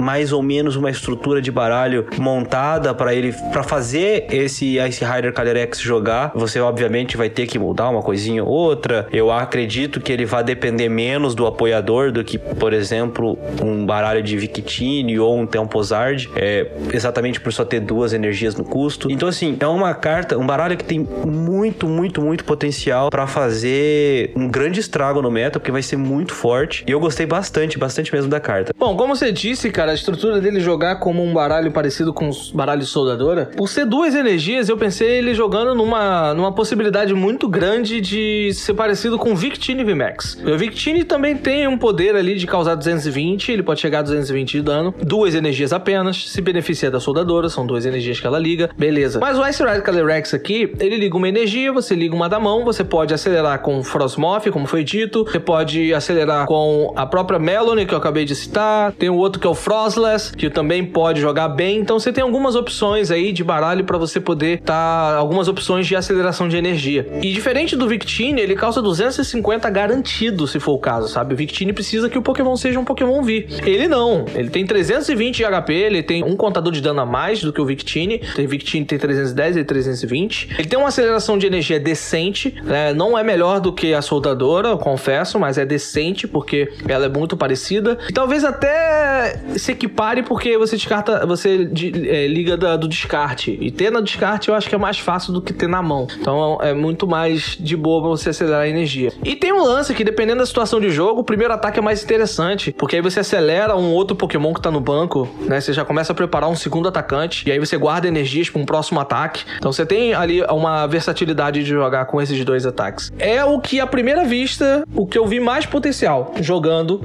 Porque foi o que eu mais gostei, pensando numa estratégia muito similar à Victini. Mas eu vou falar, entrando aqui no, no Shadow Ride Calyrex, se vocês quiserem comentar mais sobre o Ice, fiquem à vontade. Mas o Shadow Ride Calyrex é absurdo demais. Como eu tava falando agora da estratégia do Mewtwo, né? Do, do V-Union.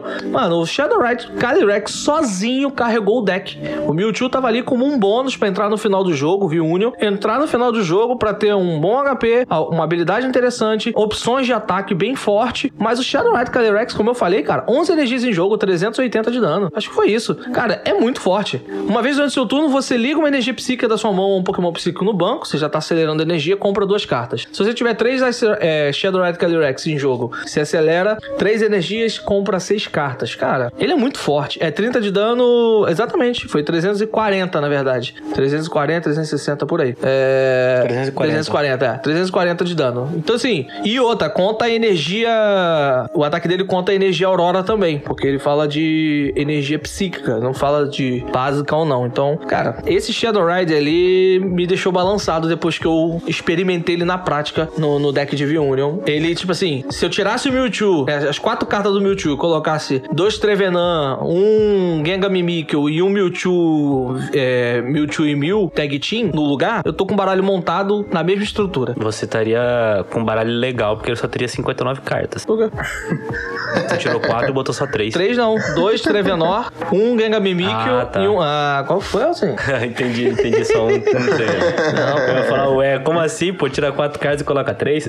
É, assim, eu, eu é uma carta muito forte. Muito, muito, muito forte mesmo. É, essa aceleração de energia do tipo psíquico, eu lembro que eu até comentei é, no episódio em que a gente falou do spoiler da Cresselha. Ah, a gente tá vendo aí, é, tinha aceleração de energia pra grama, pra água, pra fogo, e a gente não tem uma aceleração de energia pra psíquico. A Cresselha vem pra isso. Só que aí você pega e vê o Shadow Rider Calyrex e, e- e ele veio uma aceleração muito, muito absurda pro, pro tipo psíquico, né? Porque uma coisa que a gente geralmente vê em, em Pokémon TCG é que você tem. O, o Pokémon que tem uma habilidade muito boa, ele usualmente não tem ataques tão bons. Ele serve para ser aquele suporte, né? Então você vê o, o o Oranguru troca a carta do, do Salmão pelo topo do baralho, mas o ataque dele não é lá essas coisas, né? O, o Shadow Rider Calyrex não, ele veio com uma habilidade muito boa, com um ataque muito bom, diretamente relacionado à habilidade dele, tendo outros Pokémon que você pode, pode usar para atacar, acelerados por essa energia. Então, assim, o que eu vejo é uma carta com um potencial realmente gigantesco no meta, né? É, talvez o, o, o grande problema que o Shadow Rider Calyrex fosse enfrentar seria demorar um pouquinho para começar a acelerar essas energias, né? Mas isso você resolve com mais energias no baralho. Então, é... vejo realmente muito potencial. Isso aí é muito forte mesmo. Sem contar que ele também pode, pode, por exemplo, se não depender tanto de dar um porradão em alguém, ele pode até mesmo usar a Galarian Rapidash, né? Porque ele também acelera energia nela. Então ela vai lá, pinga 100 em alguém, é, deixa contadores em alguém até ficar com 100 de vida e depois o Shadow Rider faz o resto do estrago, né? Não, o potencial do Shadow Rider é infinito, cara. Infinito. Ele é tipo o Zoroark. Você vai enfiar ele em 80 decks diferentes se você quiser. Tá, ele tem um limite da energia psíquica? Tem. Mas ele ainda abre muito leque. De cabeça, como um suporte, você pode colocar ele com Dragapult, você pode colocar ele com é, o Trevenant Skinor, com Milbox, você pode colocar ele com Alcremie, que eu vejo pouca gente falar e me falaram dessa carta. E tem potencial, eu ele com Alcremie, Alcremie básico e VMAX. Então, você tem um potencial infinito. Você pode jogar ele sozinho, só ele, igual o Zoroark jogava, tipo um Zoroark controle. Você pode fazer ele e Cheryl e recuperação de energia e tá de boa, saca? Você consegue jogar. Justamente porque você consegue dar dois hits, essas coisas. Então, tipo, o potencial dele é infinito. Você não tem dúvida de que. Desde quando ele saiu, a primeira coisa que eu pensei, pronto, eu tava querendo um deck para jogar, é esse aí, eu vou jogar pro resto da vida dele. Mas é eu me encantei pelo Ice Rider mais que o Shadow Rider, só pela questão do formato atual do Tag Team. Tirando isso, o Shadow Rider para mim é, é, paixão à primeira vista. Ele tem um potencial muito grande, nem precisa da Cresseria no deck dele. É, ele é absurdo, absurdo. A aceleração de energia com compra é absurda. Então, tem vários jeitos de se jogar diferente com ele. E ele pode até jogar em decks que talvez não precisem exatamente da energia psíquica. Tipo, alguns pokémons que batem conforme o número de energias ligadas é uma opção. Tipo, ele mesmo, só que um Pokémon 2 Prize, alguma coisa assim. Então tem tanta coisa para acontecer com ele que tem que esperar mais cartas lançarem. Mas ele é, é absurdo e Tier 1 com certeza. Os dois cavalos são Tier 1, com certeza. Não tem dúvida disso. Eu acredito que a Cresselia talvez ela entre como uma cópia só. Às vezes o, o entra também no deck de Victini como uma cópia só. Naquela, naquela condição de entrar em jogo. Ou antes, né? Antes do lançamento da, da Rapidash é, de Galar. Que é, é se o seu oponente escolher começar, cara, é legal você botar ela em jogo, energizar e acelerar três energias já num Shadowride Calyrex no banco. Então acho que pelo menos uma cópia deve ir ali no, num deck de, de, do Shadowride para poder fazer função de se o seu oponente começar, você coloca ela em jogo e acelera a energia. Agora, se o oponente não começar, às vezes nem precisa colocar ela em jogo, já usa ela para descartar numa Quick Ball, né, numa outra situação e, e segue segue a, a, play. Então acho que pelo menos uma cópia da Cresselia talvez seja interessante dependendo da build do deck. Ah, eu concordo. Eu também usaria uma cópia da Cresselia, pelo menos, assim, para esse caso de que você não vai ser o primeiro a jogar. Mais uma só também. Eu não vejo tão fácil ele jogando com, com outros, outros Pokémon que batam por energia em campo, porque o ataque, a habilidade, né, só vai ligar em Pokémon psíquico, né? Então você teria um outro problema de energização, né? Mesmo que esses outros Pokémons batessem com energias incolores, ainda assim ficaria um pouco difícil difícil de, de, de, montar. Eu acho que a saída mesmo era montar uma build pura de Shadow Rider, é, Calyrex, é, acelerando toneladas de energias em campo para aí você pode escolher, né? Ou você vai numa menos, menos com menos agressividade, atacando várias vezes com danos menores, mas mais rápido, ou você vai realmente despejar energias em campo e dar porradões com Shadow Rider e garantir a, a vitória rapidinho. É, esse é o ponto. O baralho tem, tem capacidade de ser bastante versátil, né? Então vai sair muita coisa disso aí. Pra ser muito sincero, era, são as cartas que eu gostaria de guardar física, porque, cara, vai ser. tá com grande potencial desse Shadow Rider ser o novo, é, novo Zoroark. Porque, meu amigo, que absurdo que a carta é de draw power, de aceleração de energia, de poder mesmo de ataque. É, a carta é muito forte. E só tem o Eternato jogando contra, né? Pra bater na fraqueza. Mas trazendo um outro baralho aqui pra nosso debate, temos um baralho de Blaziken VMAX com Zeraora V. O Blaziken VMAX ele tem um ataque que causa 130 de dano e liga duas cartas de energia da sua pilha de carta a dois Pokémon Rapid Strike no banco. Ele é um Pokémon de Rapid Strike, copo fluido. E aí, cara, a gente pode acelerar uma energia é, dupla do, de Rapid Strike, porque ele fala duas energias, não diz qual tipo, então você pode é, energizar qualquer tipo de energia que você quiser. O Blaziken bate com duas energias incolores, então você pode ah, é, acelerar uma energia num Blaziken V no banco com uma energia elétrica e acelerar num Zera Hora no banco que bate com é, uma energia elétrica e duas incolores. Mas por que junto com o Zera Hora? Porque o Zera Hora ele tem um ataque que é, causa 100 de dano. E se algum dos seus outro Pokémon Rapid Strike atacou durante o último turno, esse ataque causa 160 de dano a um Pokémon no banco. Então você ataca com Blaziken, recua o Blaziken, coloca o Zera Hora como ativo e aí você causa 100 mais 160 no banco. E ainda tem possibilidade de aumentar esse dano, porque tem um Passímia que aumenta 30 de dano os ataques no banco do seu Pokémon Rapid Strike. É, tem ainda o Telefotoscope que também aumenta 30 de dano. Esse ataque pode ser 160, 190, é, 220 de dano no banco. Então é um ataque que, que é um Pokémon muito forte já é um baralho que é bem interessante de você montar. O dano é baixo, 130, depois mais 100. Só que você pode cavar nocautes ali no banco. Hoje a gente tem Crobat, que fica moscando no banco. A gente tem Dedenne, que fica moscando no banco. A gente pode ter ainda o Oricódio, que fica moscando no banco. O Amawaio, que fica moscando no banco. Então a gente tem vários Pokémon com HP ali até 170, 180, né? Que você pode usar o Passímia pra aumentar esse dano e chegar a 190. Então você tem vários Pokémon ali que você consegue calvar esse nocaute no banco e comprar ali ah, prêmios a mais e deixar um Pokémon VMAX, um Pokémon grande ativo, né? Com bastante HV, já machucado pra num próximo turno eh, levar um nocaute ou já ficar próximo de você comprar ali 4, 5 prêmios de uma vez só no turno. Eu vejo potencial nesse deck, a gente tava testando uma lista dessa no dia que eu tava testando os V-Union e funcionou muito bem. A única coisa que atrapalhou foi uma ferramenta que sai nessa coleção, eu vou comentar nas menções honrosas, então a ferramenta atrapalhou esse baralho específico, eu acho que vai atrapalhar muitos outros baralhos também, que é o chapeuzinho de corno. E é bem interessante. Eu gosto dessa estratégia de você. Aí a gente tava pensando em como fazer pra atacar com outro Pokémon, porque não pode ser é, esse próprio Zera Hora. Tá aí, tem um Blaziken que faz um bom par com, com esse Pokémon. Você também concorda com isso, ô GH? Ah, totalmente, é um deck que já veio pronto. já veio com as ferramentas prontas pra você montar e jogar. E eu gosto muito desse deck. Eu gosto, no geral, eu gosto de decks que você precise dar dois, três hits pra ganhar o jogo. E com efeitos diversos, porque aí você abre um leque de coisas que você pode fazer dentro do jogo. Você abre um leque de possibilidades do jeito que você pode jogar. E pra mim, o Pokémon seria bom se tudo fosse assim. Tivesse vários decks que dá dois, três hits pra ganhar o jogo, com efeitos diversos, efeitos diferentes.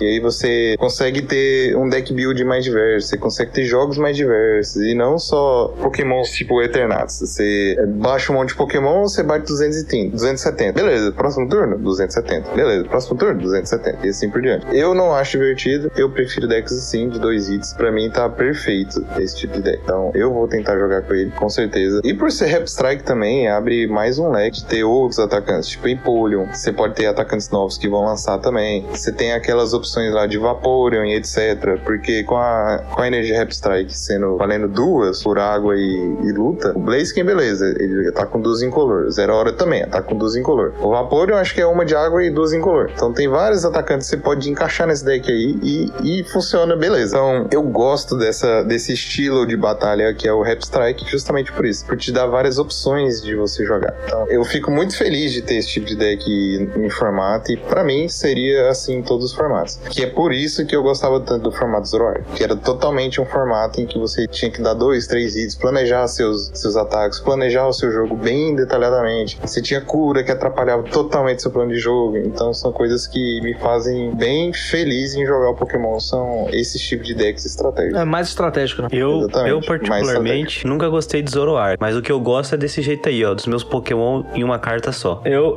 eu gostei bastante do, do Blaze Max com zero hora, viu? Com certeza tem uma sinergia muito interessante.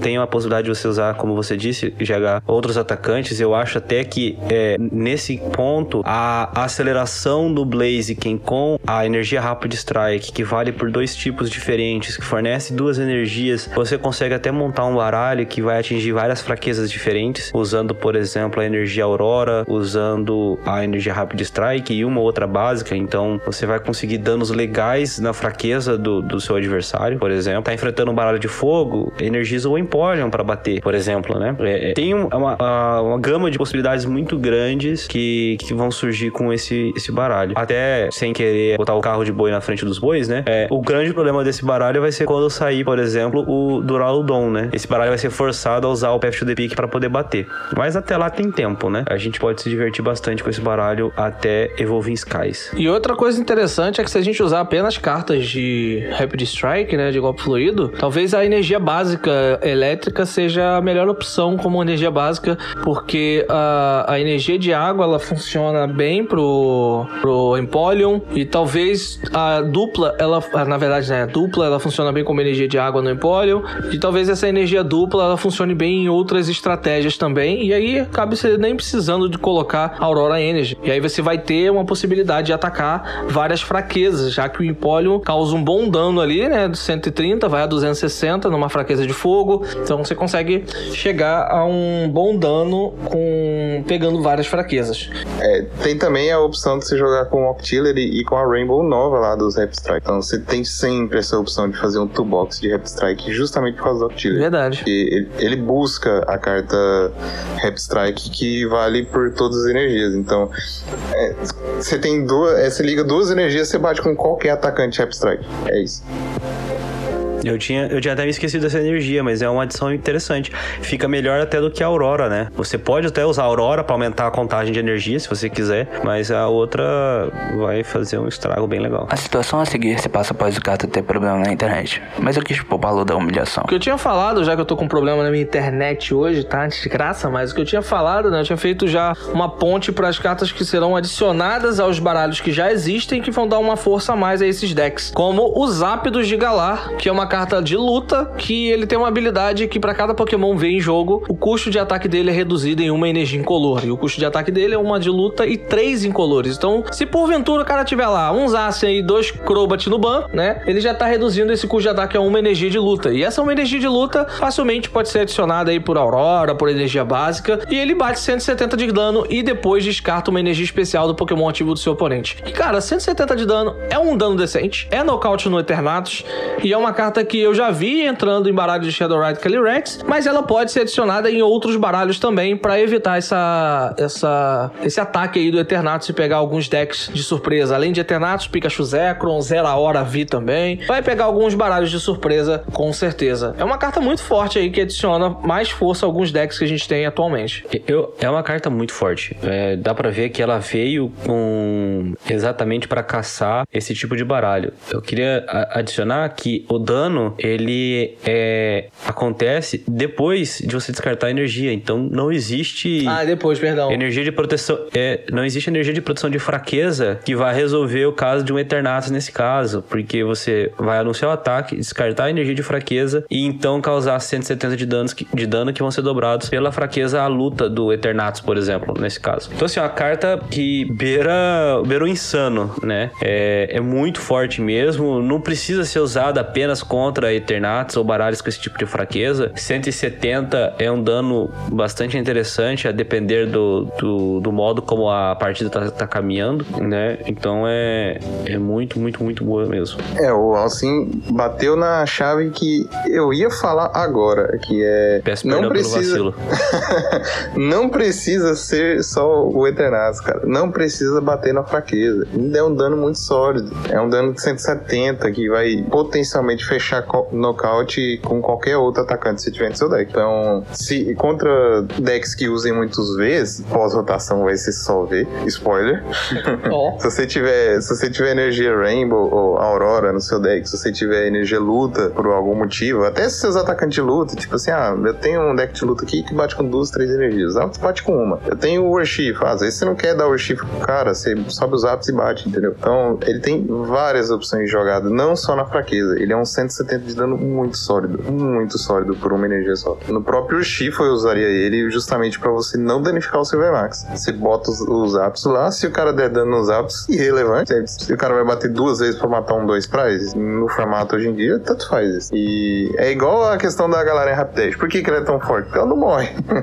você sobe ela, o cara vai bater uma vez, ela não vai morrer. E aí você pode atacar de novo ou fazer outra coisa. Os apps é a mesma coisa. Então ele tem esse leque aí de você usar contra qualquer deck que tenha a ver. A fraqueza é só tipo um super bônus contra Eternatus que o coitado vai, vai sofrer igual o Picaron aí, até, o, até a rotação dele. Mas eu ainda acho que, assim como o Picaron, o Eternatus vai jogar até rotacionar, hein? Eu também acho. É, Exatamente. sobre isso num grupo de WhatsApp esses dias e é, acho que não dá pra ficar confiando muito de que o Eternatus vai morrer de vez, não. É, vai ficar bem difícil a vida pra ele, mas eu acho que ele não morre de vez, não. Um ponto que. Não, com certeza. Por isso que eu falei do Picaron, porque é um deck assim que ele vai depender totalmente do formato. Vai ter formato que ele vai ser horrível, vai ter formato que ele vai ser Deus. Então, ele vai ficar sofrendo aí até, até o fim dos tempos. Não, e, e o Eternatus ainda tem uma situação de que ele ele pega na fraqueza do baralho que vai ser o mais popular atual, que é o Shadowrat Calyrex. Então os caras vão começar a jogar muito de Eternatus pra pegar na fraqueza do Shadowrat Calyrex. É, um ataque do Eternatus, mesmo que não esteja com um bano,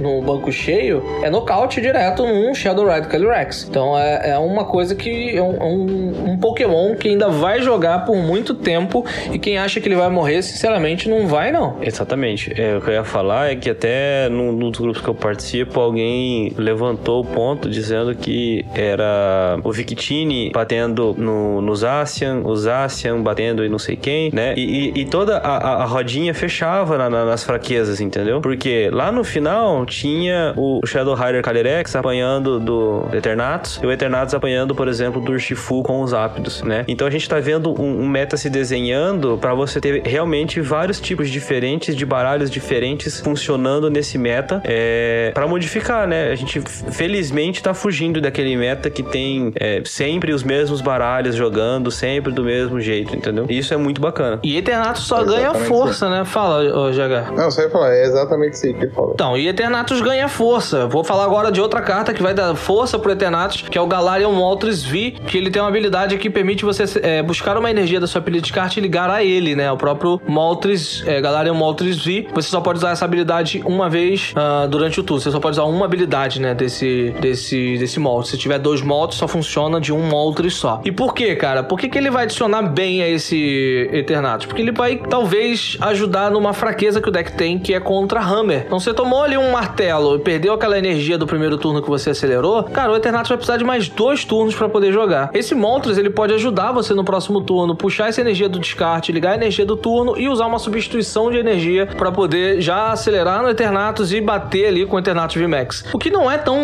é, rolê de fazer, porque a gente vê aí que é, a DP joga pra caramba com. E a DP a gente já vai falar dele também, mas a DP ele joga pra caramba com substituição de energia. Não é algo tão complicado de se fazer pra você poder dar o ataque GX e começar a jogar. Aqui, diferente do ADP, você já vai começar atacando. Então é, é uma carta que entra muito forte. Além do Moltres, ainda tem o Umbro que vai ser lançado mais no futuro, que vai deixar o, o, o Eternatus mais forte ainda. É um baralho que só ganha força. Morrer não vai morrer nunca. E tem mais. O Moltres V, ele tem um ataque muito decente. 190 de dano e causa 30 de dano ele mesmo. 190 de dano é um Pokémon básico. Eu sei que são três energias, mas é um Pokémon básico que dá dano, dá one hit no Shadow Ride Calyrex. 190 de dano é one hit nele. E com certeza, naquele turno que você não quer deixar o seu Eternatus sofrer algum dano, você vai colocar o, o Galarian Moltres pra atacar e vai causar nocaute direto no Shadow Ride Calyrex. É uma carta também que muita gente não curtiu assim de início, né? Achou meio estranho, mas que tem grande potencial ali de deixar o, Eter- o Eternatus no topo novamente do- dos melhores baralhos do formato. É, Então, essa é uma carta bastante interessante nesse quesito, porque ela vai solucionar esse problema de energização que o Eternatus tem, né? A gente sempre vê que, que esse baralho, ele tem um pouco de problema com negação de energia, com com, baralhos que atuam nesse, nesse sentido, né? Tanto que o pessoal até falava, se você conseguir nocautear o Eternatus que tá com energia, não tem energia no banco, você provavelmente vai vencer a partida. Porque é muito difícil voltar, né? Baixando apenas uma energia pela mão, dependendo do Power Acceleration, Accelerator do, do Eternatus V, fica muito complicado. E com o Galarian Moltres, você vai precisar do quê? Uma energia e um Energy Switch. Então, eu acho que ele ganha um pouco de força, ao mesmo tempo, né? Em que eles trouxeram cartas que vão trazer problemas pro Eternatus, eles também trouxeram algum meio do Eternatus não morrer definitivamente nesse formato, né? É, isso aí mesmo. É, ele pode parecer um pouco esquisito, o Moltres, se você pensar, poxa, ele faz metade de duas coisas que, que não é tão boa, que é energizar, não é tão boa a energização dele, e o ataque não é tão bom, mas a questão é que ele não precisa ser esse Pokémon bom, é, no caso do Eternatus. Ele pode ser o Pokémon mediano que ele é. O Eternatus já usava tanto Pokémon que às vezes não fazia nada o jogo inteiro, que ele faz alguma coisa, entendeu? Então ele já, eu já acho ele interessante usar no Eternatus desse jeito. Se você tiver tão preocupado com negação de energia, você pode usar Energy Switch no deck, você vai ter garantido é, a energização com Energy Switch. O Moltres sempre vai puxar energia pra ele, se o cara negou a energia, né? Por exemplo, com o Hammer. E sempre que você comprar o Energy Switch, ele vai estar vivo pra você usar no Eternatus. Então tem essa opção. Então, ruim ele não é. Muito bom ele não é, mas ele é útil. Assim como tem outras cartas que são úteis pro Eternatus hoje em dia, cartas novas, né? Que é o caso Liepard V, que é o que descarta itens, se não me engano, né? É isso, né? Uma Ferramenta. tu, uma tu. Tu, tá. Eu descarto tu. É, é item, só que é o item ligado, né? É, e o, o, o Moltres. Então são duas cartas que ajudam o Eternatus mais do que atrapalha. Porque o Eternatus não tem tanta coisa pra você fazer no banco. Tinha o Zigzagoon e o Velto, recuo grátis e ping. Beleza. E aí agora você tem mais ferramentas pra você trabalhar. E tem outros Pokémons que lançaram também que pode ir no Eternatus, tipo o Espiritão básico, que é, ele é um counter direto do Medpare. A gente pode falar um pouquinho mais dele. Tem mais algum que eu tô esquecendo. Quillfish também. Tem a opção do Quillfish, que é o da habilidade lá, que eu acho que se baterem nele, ele dá dano, não é isso? Tipo, Se ele for 60 de dano? nocauteado, ele dá 60 de dano. Já parece É, que já então- tem build com, de Eternatus com esse que o fiz, tá? É, pois É, é, não, duvido então- que, não duvido que vai aparecer, não. É bem interessante pro baralho. Exatamente. Então tem essas opções aí. Então é sempre bom você tem várias ferramentas para um baralho. A questão é que será se a Pokémon só quer o Eternatus jogando de Dark? Não porque a gente sabe que tem um Gengar e o Umbreon, mas essas cartas fazem alguma coisa nesses dois decks. E aí são, são coisas que a Pokémon precisa pensar também na hora de lançar decks novos. Você fazer cartas que não joguem só em um deck ou outro, joguem tipo em vários decks diferentes. Até uma coisa que eu queria, é, só fugindo um pouquinho do, do Moltres, é que lá no começo a gente falou bastante mal, assim, bastante mal não, né? Mas a gente criticou um pouco o Galarian Articuno e, e- e com a revelação de várias cartas dessa, dessa coleção, eu, eu já começo a olhar pra ele com olhos um pouquinho diferentes. É, é, por exemplo, tem bastante coisa interagindo com o descarte, a Melanie é um exemplo. Vão sair os V-Union que podem se beneficiar dessa habilidade do Galarian Articuno, que você pode descartar duas partes de V-Union e comprar uma carta no seu baralho. Então, a- apesar de ser um pouco estranho descartar duas para comprar uma, eu começo assim a ver um pouco melhor o que esse Articuno pode fazer. Então, já não desconsideraria completamente ele, porque ele pode vir a ser útil, né, nesse meta que tá se desenhando. Eu acho ele bem forte no meta. 190 de dano não é um dano baixo. Eu sei que são três energias, mas, cara, ele, ele mesmo puxa energia pra ele. Se o Eternatus não sofrer nada ali de perda de energia, ele pode se energizar sozinho ali. Você tem a possibilidade de colocar duas energias no turno, a energia da mão mais o, a aceleração de energia dele. 190 é um ótimo dano. 190 fecha nocaute num, num Shadow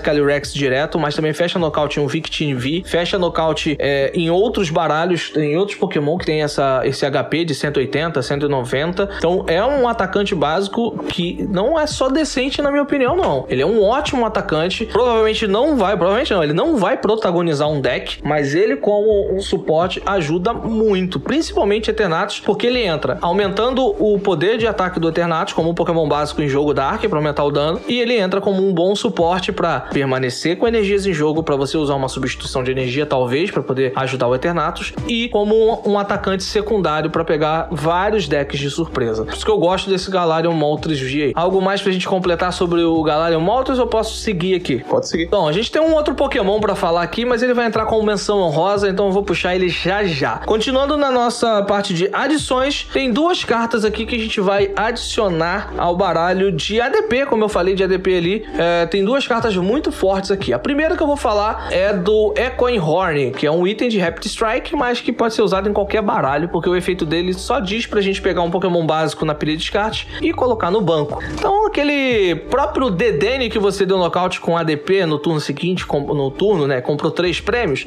você volta ele pro banco, compra três prêmios de novo e ganha a partida. Então ele é muito forte, cara. E não somente para isso, tá? Se o oponente tá querendo segurar o banco ali, talvez para usar uma outra estratégia, você pode puxar um Pokémon e travar o banco dele. Você pode fazer N situações com essa carta. No ADP ele vai entrar especificamente para buscar aquele Pokémon que você quer causar um nocaute direto. E outra carta para ajudar o ADP, eu já vou abrir pra mesa poder, né, é, debater sobre, é o Peônio. Peônio, é o Peone, né, com, no inglês, né, o Peônio. Você descarta sua mão e procura no seu baralho por até duas cartas de treinador, revele e coloque na sua mão, então embaralhe o seu deck. Cara, você tem noção que já tem build de baralho de ADP que joga com Cricketune para esse deck jogar com isso, porque você busca a substituição de energia, busca um, uma substituição se você precisar recuar ali um Pokémon que tá como ativo, e aí você tem a substituição de energia, substitui, passa a energia do Zacian pro ADP, tá dando GX no T1. Ou pode buscar o, uma substituição de energia e uma, um disco de metal. Cara, são N situações que você pode buscar e ainda tem o draw do Cricketune para te deixar com mais cartas na mão. É, é uma carta muito forte também e que dá uma força pro, pro ADP absurda. Realmente. Peone veio para aumentar a possibilidade do ADP fazer o GX no T1, né? Você encontrou ele, a chance de você conseguir dar esse GX no T1 sendo o segundo a jogar, eu acho que aumenta drasticamente, especialmente antes, é, nesse momento pré-rotação que a gente tem o DDN, tem Crobat, tem muita coisa para comprar, então é uma carta realmente muito forte, muito forte mesmo, né? E o Echoing Horn, não tem nem o que falar, né? O pessoal já até falava que o ADP ganhava dois DDNs, agora ele vai ganhar nocauteando o mesmo DDN duas vezes, né? Talvez o deck ganhe um. passe por esse revival aí, né? Ganhe mais força aparecendo aí, porque tá, um- tá um pouquinho sumido, pra ser sincero, né? Então eu acho que com essas duas cartas ele deve, deve retornar com força total. É, mais uma carta pro ADP não ficar mais consistente, só ficar mais fácil de ganhar o jogo. Então vai continuar, Exatamente, aquele, é. vai continuar aquele deck em que ele pode simplesmente não fazer nada num turno e depois ganhar o jogo mesmo assim. Com certeza. ah, e tem, tem outra coisa sobre o sobre o, o Horn aí. O. Como é que era o nome que eu tinha falado lá mesmo? Era o. É, berrante. Berrante Retumbante. Berrante retumbante. Caramba, esse nome, nome maravilhoso. É, ele pode jogar muito em control. Pode não, ele joga muito em control. Agora a gente tem que ver quais são as opções de control pro pós-rotação. Pra rotação atual, ele já entra automaticamente naqueles decks que a gente já conhece, que são Escadril Control ou Mantilax Control. Mais puxado pro Mantilax Control, na minha opinião. Então ele já é uma ferramenta, não tool, tá? Só uma carta que é usada ah, muito bem nesses dois decks aí que vocês falaram, o ADP e o Control. Com certeza. Além disso, tem um Path to the Peak que a gente só citou, que é um estádio que ele tira as habilidades de Pokémon que tem a Rule Box. E aí entra Dedenne, entra Crobat, entra Shadowrat Calyrex, entra um monte de Pokémon é, V, VMAX, GX que tem habilidade. E é muito forte, vai substituir diretamente a usina, porque a usina só barrava Pokémon GX, agora você tá barrando tudo. Então vai entrar aí automaticamente, não tudo, né? Porque os Pokémon que não são, que não tem a Rule Box ainda continua tendo habilidade. Mas cara, Crobat não vai usar a habilidade. Então já tem uma, uma- um efeito absurdo aí também com esse pack, Path to the Peak. E o Fog Crystal, que a gente falou de Shadowride Calyrex, mas a gente não falou desse, desse item, que ele permite você procurar no seu baralho por um Pokémon básico psíquico ou uma energia psíquica e colocar na sua mão. Revela, coloca na sua mão, então embaralha seu baralho. Outra carta que dá uma força muito grande pro Shadowride Calyrex, porque se você não precisar de Pokémon, você só busca uma energia pra acelerar com a habilidade dele. Então, Path to the Peak é o tipo de, de estádio que chega chega sendo muito absurdo, né? Você counterar todas as habilidades de Rule Box de uma vez só com um estádio é bastante complicado. É óbvio que tem a questão de você poder tirar alguma facilidade um estádio, então a gente provavelmente vai voltar a ter aquela guerra de estádio, né? Baralhos com quatro cópias, três, cinco cópias de, de, de estádios diferentes. Né? Então, assim, ele é muito, muito, muito poderoso mesmo no formato. É mais uma das cartas que podem ser um problema pro Eternatus, né? Porque ao, ao simplesmente baixar ele em campo, o Eternatus vai descartar três Pokémon do seu banco. Mesmo que no turno seguinte ele bote outro estádio, o Eternatus vai ter esse problema, né? Ele provavelmente vai ficar o tempo inteiro sendo sempre descartando os Pokémon do banco. Agora, o Fog Crystal é uma carta assim, veio muito boa, muito boa mesmo para os Pokémon psíquico. Ela tá muito na cara que ela foi feita pensada para fazer o Shadow Rider Calyrex funcionar, né? Na hora em que eu vi, eu até imaginei que fosse ser é, alguma coisa tipo o Tesouro Misterioso, mas não. Você busca o Pokémon básico ou a energia, então tanto faz. Você consegue trabalhar muito bem com, com o baralho do Shadow Rider Calyrex ou baralhos focados exclusivamente em Pokémon do tipo psíquico. São duas cartas muito, muito, muito fortes mesmo. Gostei mesmo das duas. O Path to the Peak, na minha opinião, é a carta que mais vai impactar o meta de todas. Os Pokémons vão impactar o Ice Rider, Shadow Rider, com certeza. Eles abrem um novo leque de Pokémons atacantes. Mas o Path to the Peak eu acho que vai ser a carta dos próximos formatos. Vai ser tipo assim: seu deck consegue ganhar do Path of the Peak ou seu deck perde pro Path of the Peak? Seu deck vai usar o Path of the Peak ou seu deck não vai usar o Path of the Peak? Ele vai ser tipo divisor de águas daqui pra frente. Porque os decks que conseguem jogar bem usando o Path to the Peak, eu acho que ele já tem vantagem, uma vantagem boa contra vários outros decks. O próprio exemplo é o Shadow Rider Calyrex. Ou qualquer outro deck que use Crobat V. Todos.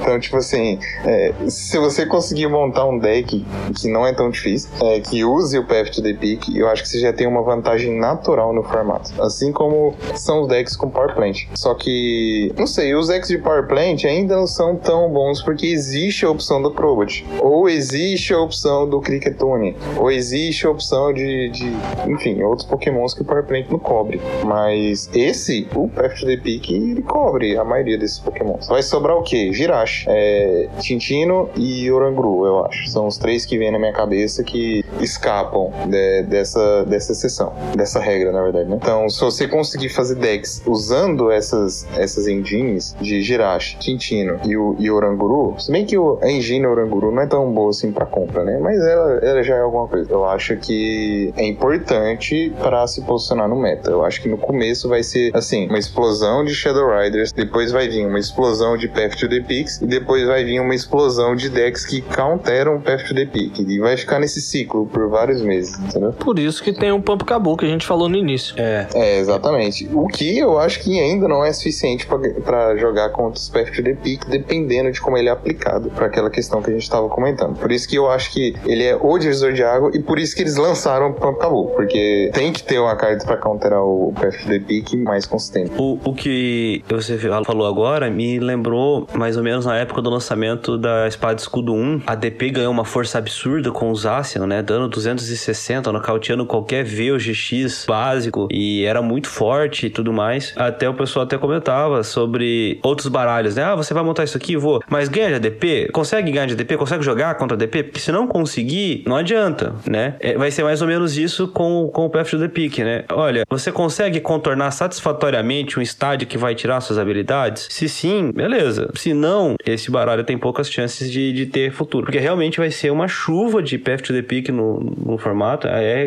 disparado um, um estágio, assim, muito acima dos últimos que foram lançados, na minha opinião, né? Agora tem que ver como é que o povo, o, o pessoal deck builder vai conseguir contornar isso aí. Quatro estádio, quatro Pump Cabu e bora pro jogo. É, não, e tem outra coisa ainda, cara, que se o banco tiver cheio, você não usa o Pump Cabu. Então, é, são tipo elementos que você precisa fazer para jogar em volta disso. Você precisa deixar um espaço no banco, você precisa ter cartas para buscar ele. E muitas vezes, um turno de Path to the Peak já pode ser suficiente você ganhar o jogo. Então, por isso que essa carta é um divisor de águas. Giovanni Neles. Exílio de Giovanni Neles. Que vai rotacionar.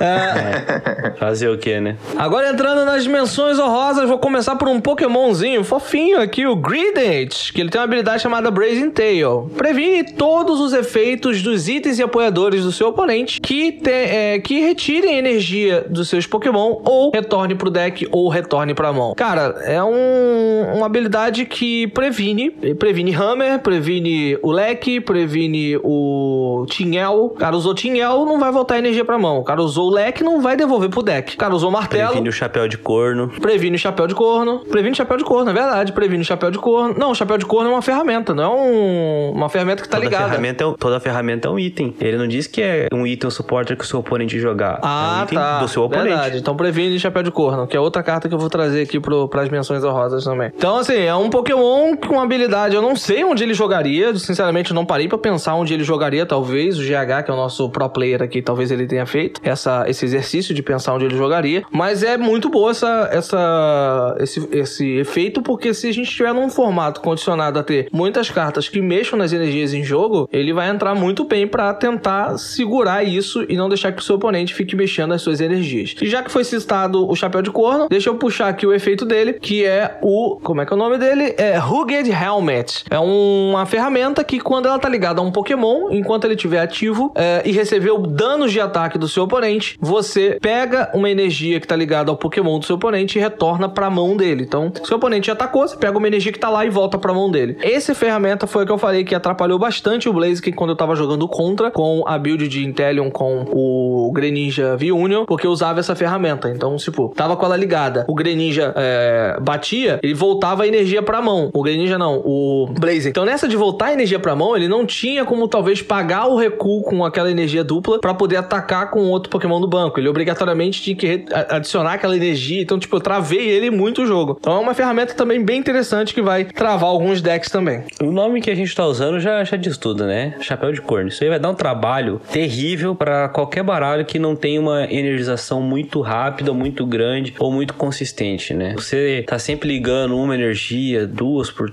talvez você possa ter um pouco de problema com, com essa ferramenta. Até quem não vai sofrer, quem não deve, né? Na verdade, sofrer com isso aí é o Ice Rider Calyrex, né? Ele liga duas, descarta duas, fica sem energia, a carta fica inútil contra ele. Mas os demais podem acabar sofrendo um pouquinho. O Victini VMAC vai sofrer, o Eternatus pode sofrer, RDP pode sofrer. Então, é uma, uma carta bastante interessante. É, Quanto sei- ao Grid... Ah, pode falar. Não, pode continuar. Quanto ao Sim, sim. Grident, é, eu acho que ela entra naquele, naquele vácuo de, de, de cartas que a gente olha e o efeito é muito bom, mas fica muito difícil de você encaixar ela em algum deck. Porque você não vai usar um 1, já fica muito ruim, né? Agora, você bota 2 2, realmente vai te dar um benefício tão grande assim pra compensar os quatro espaços no baralho que você perdeu? Eu, eu gostei do efeito, porque eu odeio levar martelo e Tinguel, mas eu realmente não sei como que essa carta jogaria, sendo sincero pra você. Eu não sei onde encaixar, eu não consigo ver ela num baralho, entendeu? Então, vai ser bem, bem complicado pra poder encaixar ela aí, na minha opinião. É, então, vocês dois meio que mataram a charada aí do Grident.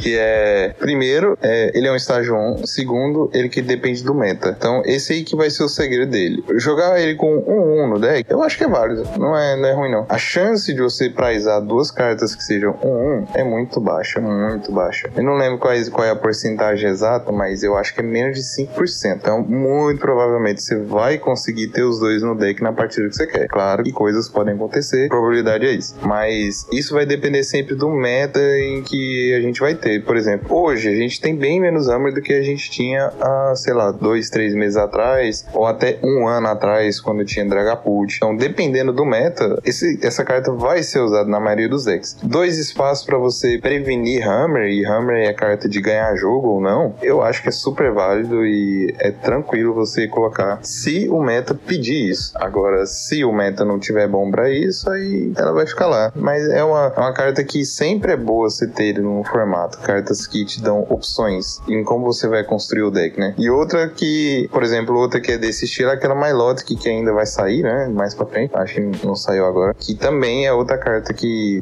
é sempre bom ter no formato pelas opções de deck building. E isso é uma coisa que eu gosto muito. Com certeza, e é uma, uma carta bem interessante também. Eu acho que vai, vai jogar bem, né? Se você conseguir encaixar ela de uma estratégia consistente. O, o pequeno Grident, que é bem fofinho. Alguma menção honrosa a mais que vocês gostariam de acrescentar aqui? Olha, não me recordo de nenhuma, assim. é, de Pokémon, não me recordo de nenhum. Acho que o GH tinha falado sobre um Scroll, não tinha? Deixa eu olhar aqui de novo. Acho que é o Spiritomb que a gente chegou a comentar aí mais cedo. Sim, tem o É, Spiritomb. Ah, é, o Spiritomb, o Spiritomb. O, o Spiritomb é uma bela carta, viu? É, o efeito dela retorna, ele conta quantas Pokémon tem na pilha de descarte do oponente. Essa quantidade se transforma em contadores de dano que você distribui da forma que você quiser no banco do oponente. Depois de feito isso, você retorna todos aqueles Pokémon que você pegou da pilha de descarte e retorna pro deck do seu oponente. É um counter direto pro deck de Festa Maluca. Você tira todo o poder de, de ataque do, do baralho de Festa Maluca e é um Pokémon que ataca com a energia incolor para usar esse ataque. Então, sobre o Spiritomb, eu acho que ele não, não vai ser nem pra tirar o poder de ataque. Eu acho que você vai usar ele pra fechar o jogo. Também. Deixa o oponente descartar 20 bichos lá e você. 20 não, né? Porque não tem tudo isso, mas deixa ele descartar quantos bichos ele quiser, porque, por exemplo, ele tiver 15 Pokémon na, na pilha de descartes, né? Você já consegue nocautear, por exemplo, é, dois. É, dois daquele. Como é que é o nome? Poltergeist, tem 60 de vida, se não me engano. E ainda sobram três contadores de dano, que dá pra você levar um Sinistia eventualmente. Ou você nocauteia Bunelbis em campo. Então, assim, muito provavelmente é uma carta que deve ser usada pra fechar o jogo, não pra atrapalhar o, o Mary Party, né? Você vai, pega prêmio aqui, pega prêmio ali, pega prêmio aqui, desce Spirit Tomb e fecha o jogo, entendeu? E, e aquela coisa, é, não dá pra dizer que o Festa Maluca vai morrer por conta do Spirit Tomb, porque vai ser, acredito eu, a mesma coisa que aconteceu com o Decidueye. É, a, todo, mundo vai, todo mundo vai botar Spirit Tomb porque Mary Party tem sido bem, bem popular. Aí ele some, aí todo mundo tira do baralho porque o Mary Party não tá aparecendo. Aí alguém vai e, e faz ele aparecer de novo. Aí todo mundo volta até aqui pro baralho. Então ele vai ficar nessa, nessa briga. Quem conseguir ler o meta certinho e usar no momento em que não tenham essas techs no baralho, vai conseguir algum sucesso. É, exatamente. E segue a estratégia de design da Pokémon, que é você sempre criar cartas que podem counterar outras cartas para elas não virarem problemáticas. Então esse é um jeito que a Pokémon achou com o passar dos anos de se resguardar de fazer uma carta que possivelmente possa ser OP formato. É porque quando eles estão criando as cartas, eles não têm tempo hábil suficiente para testar todas as combinações possíveis com aquela carta. Então, às vezes alguém acha uma estratégia que seja muito forte e eles já se previnem, já criam cartas assim, que é justamente para parar isso. Ok, é válido uma carta só, você gasta espaço no deck, é, é válido, mas não sei, é estranho. É estranho, mas é o que temos, né? É o que temos pro, pro jogo atualmente. Bom, pessoal, então esse foram a- a- foi a nossa. Peraí, tem, tem, tem, tem, tem outras duas ou três cartinhas. Então aqui pra manda, falar manda rápido. bala, manda bala, manda bala. Achei que era a última. Uma, uma pra falar rápido é o Passimian, que aumenta 30 de dano no banco com dos Pokémon Rap Strike. Ou você já falou dela? Falei. Falei junto com o Zero Falou, Hora. falou, falou junto com o Zero Hora Blaze. Ah, não. É, não. Então você falou junto. Então esquece ela. Outra aqui. Tá. Uma carta dá pra gente falar da Gardevoir. Sim. Vocês chegaram a falar da Gardevoir? Não. Não, Gardevoir não. É, então essa é uma carta que dá pra falar dela. Rapidinho também, não, não gasta tanto tempo dela, não. Então fale, meu amigo. Puxa, puxa ela aí. Ah, então vamos lá. É, outra carta aqui que dá pra gente comentar é a Gardevoir, que lançou um tempo atrás, que possui uma Kirlia, que tem um ataque idêntico ao Frogadier que a gente tinha um tempo atrás. Então, é, ela é estágio 2, a Gardevoir, a Kirlia é estágio 1, ela tem um ataque com energia psíquica, coloca três pokémons com o nome Kirlia no banco. Então, é exatamente o Frogadier que a gente teve de um tempo atrás. E a Gardevoir em si, ela tem uma habilidade que olha as duas cartas do topo do deck. Se tiver energia básica lá, você pode ligar nos seus pokémons do jeito que você quiser. Se não, você põe na mão. Então é um draw 2 com possibilidade de energização. É, pontos fortes e fracos. Fortes, energização, compra. E tem um jeito fácil de ela entrar em campo. Pontos fracos, estágio 2. e ela não tem um ataque tão bom. É um ataque bom, ela bate 60 mais por 3 incolores. Ela causa 30 mais de dano para cada psíquica ligada nele. Pode bater até 150? É bom. Vai energizar as 3? Não sei. Eu acho que ela vai ser usada mais para compra. Na verdade, E o seu dano que base é 150 GH. é, exatamente. 150 com as três psíquicas, né? Se você usar alguma energia que não é psíquica, não serve. E não sei se ela vai ser um atacante, não sei se os decks que ela entrar, ela vai conseguir atacar. Eu acho que pela compra, ela tem umas possibilidades legais aí, principalmente no controle. Eu acredito que pela compra, realmente, ela deva, deva fazer mais comprando do que atacando ou qualquer coisa do tipo. É um, um- uma habilidade muito interessante, é, tem um potencial muito legal. Tem esse problema de ser estágio 2, mas eu acho que, como a gente tá caminhando no meta, talvez seja contornável, né? É, tem que ver o quão rápido vai conseguir montar, né? Então vamos, vamos ver. Eu, eu vejo muito potencial nessa, nessa Gardevoir. Tem muito potencial. É, tem que ver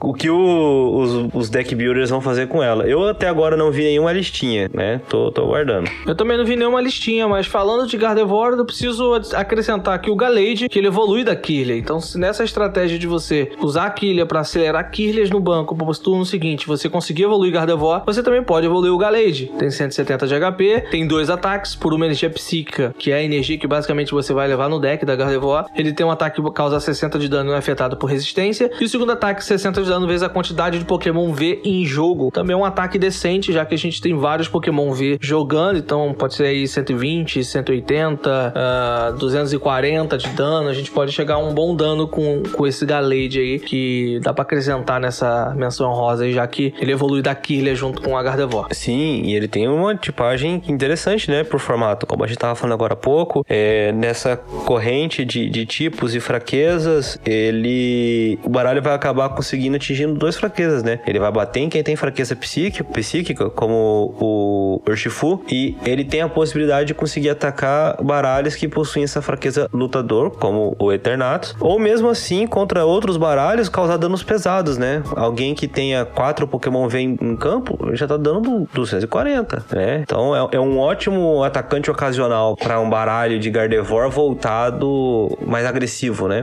É exatamente isso aí. É, o Galade, ele é muito bom pra... Porque você já vai fazer Kirlia, então por que não usar o Galade? Ele tem uma tipagem boa, ele tem um ataque bom, então eu acho que ele, ele vale, vale demais usar, pelo menos uma cópia. Vale muito. Posso seguir aqui e jogar mais alguma menção rosa, galera? Acho que não. Eu não é tenho nenhuma. É isso aí.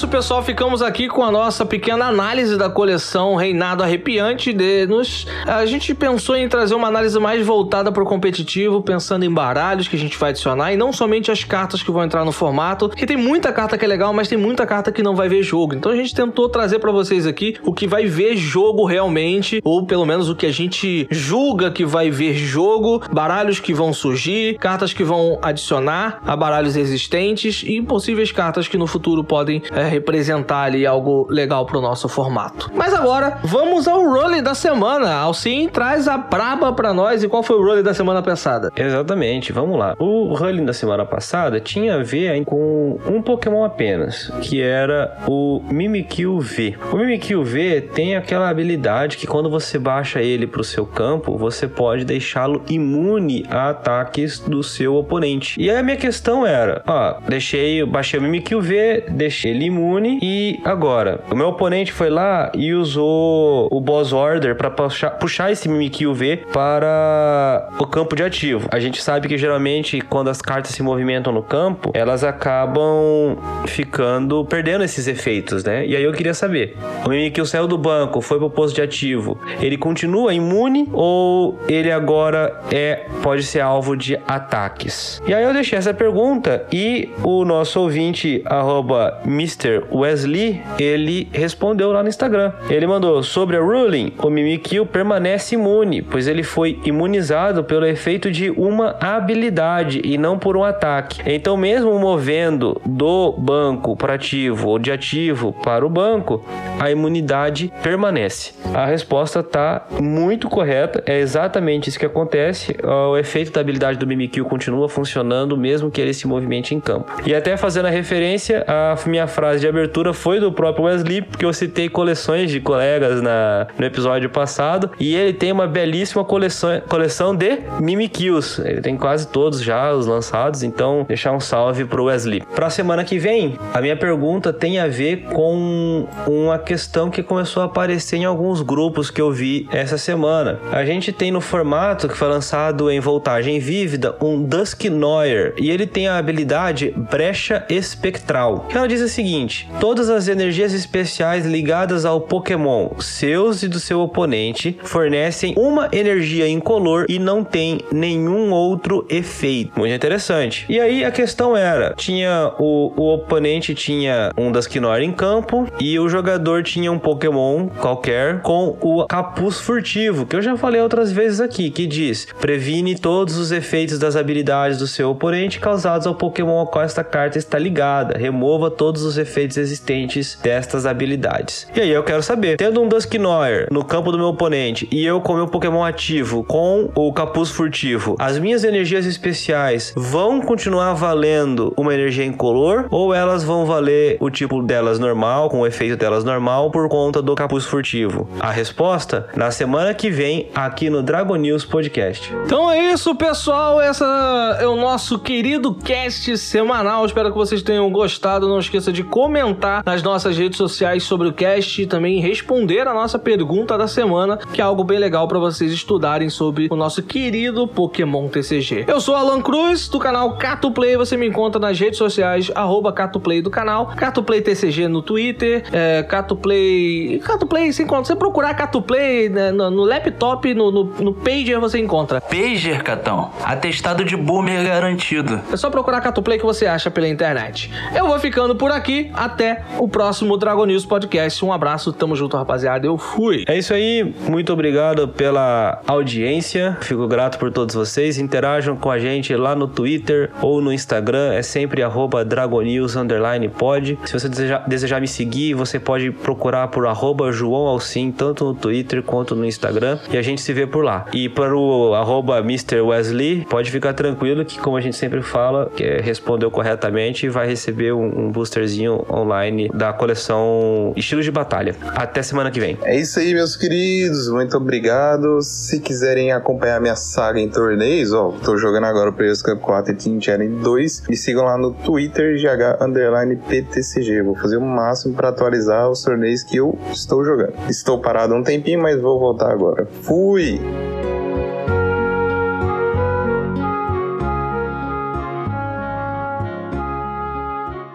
Titan Cave Max.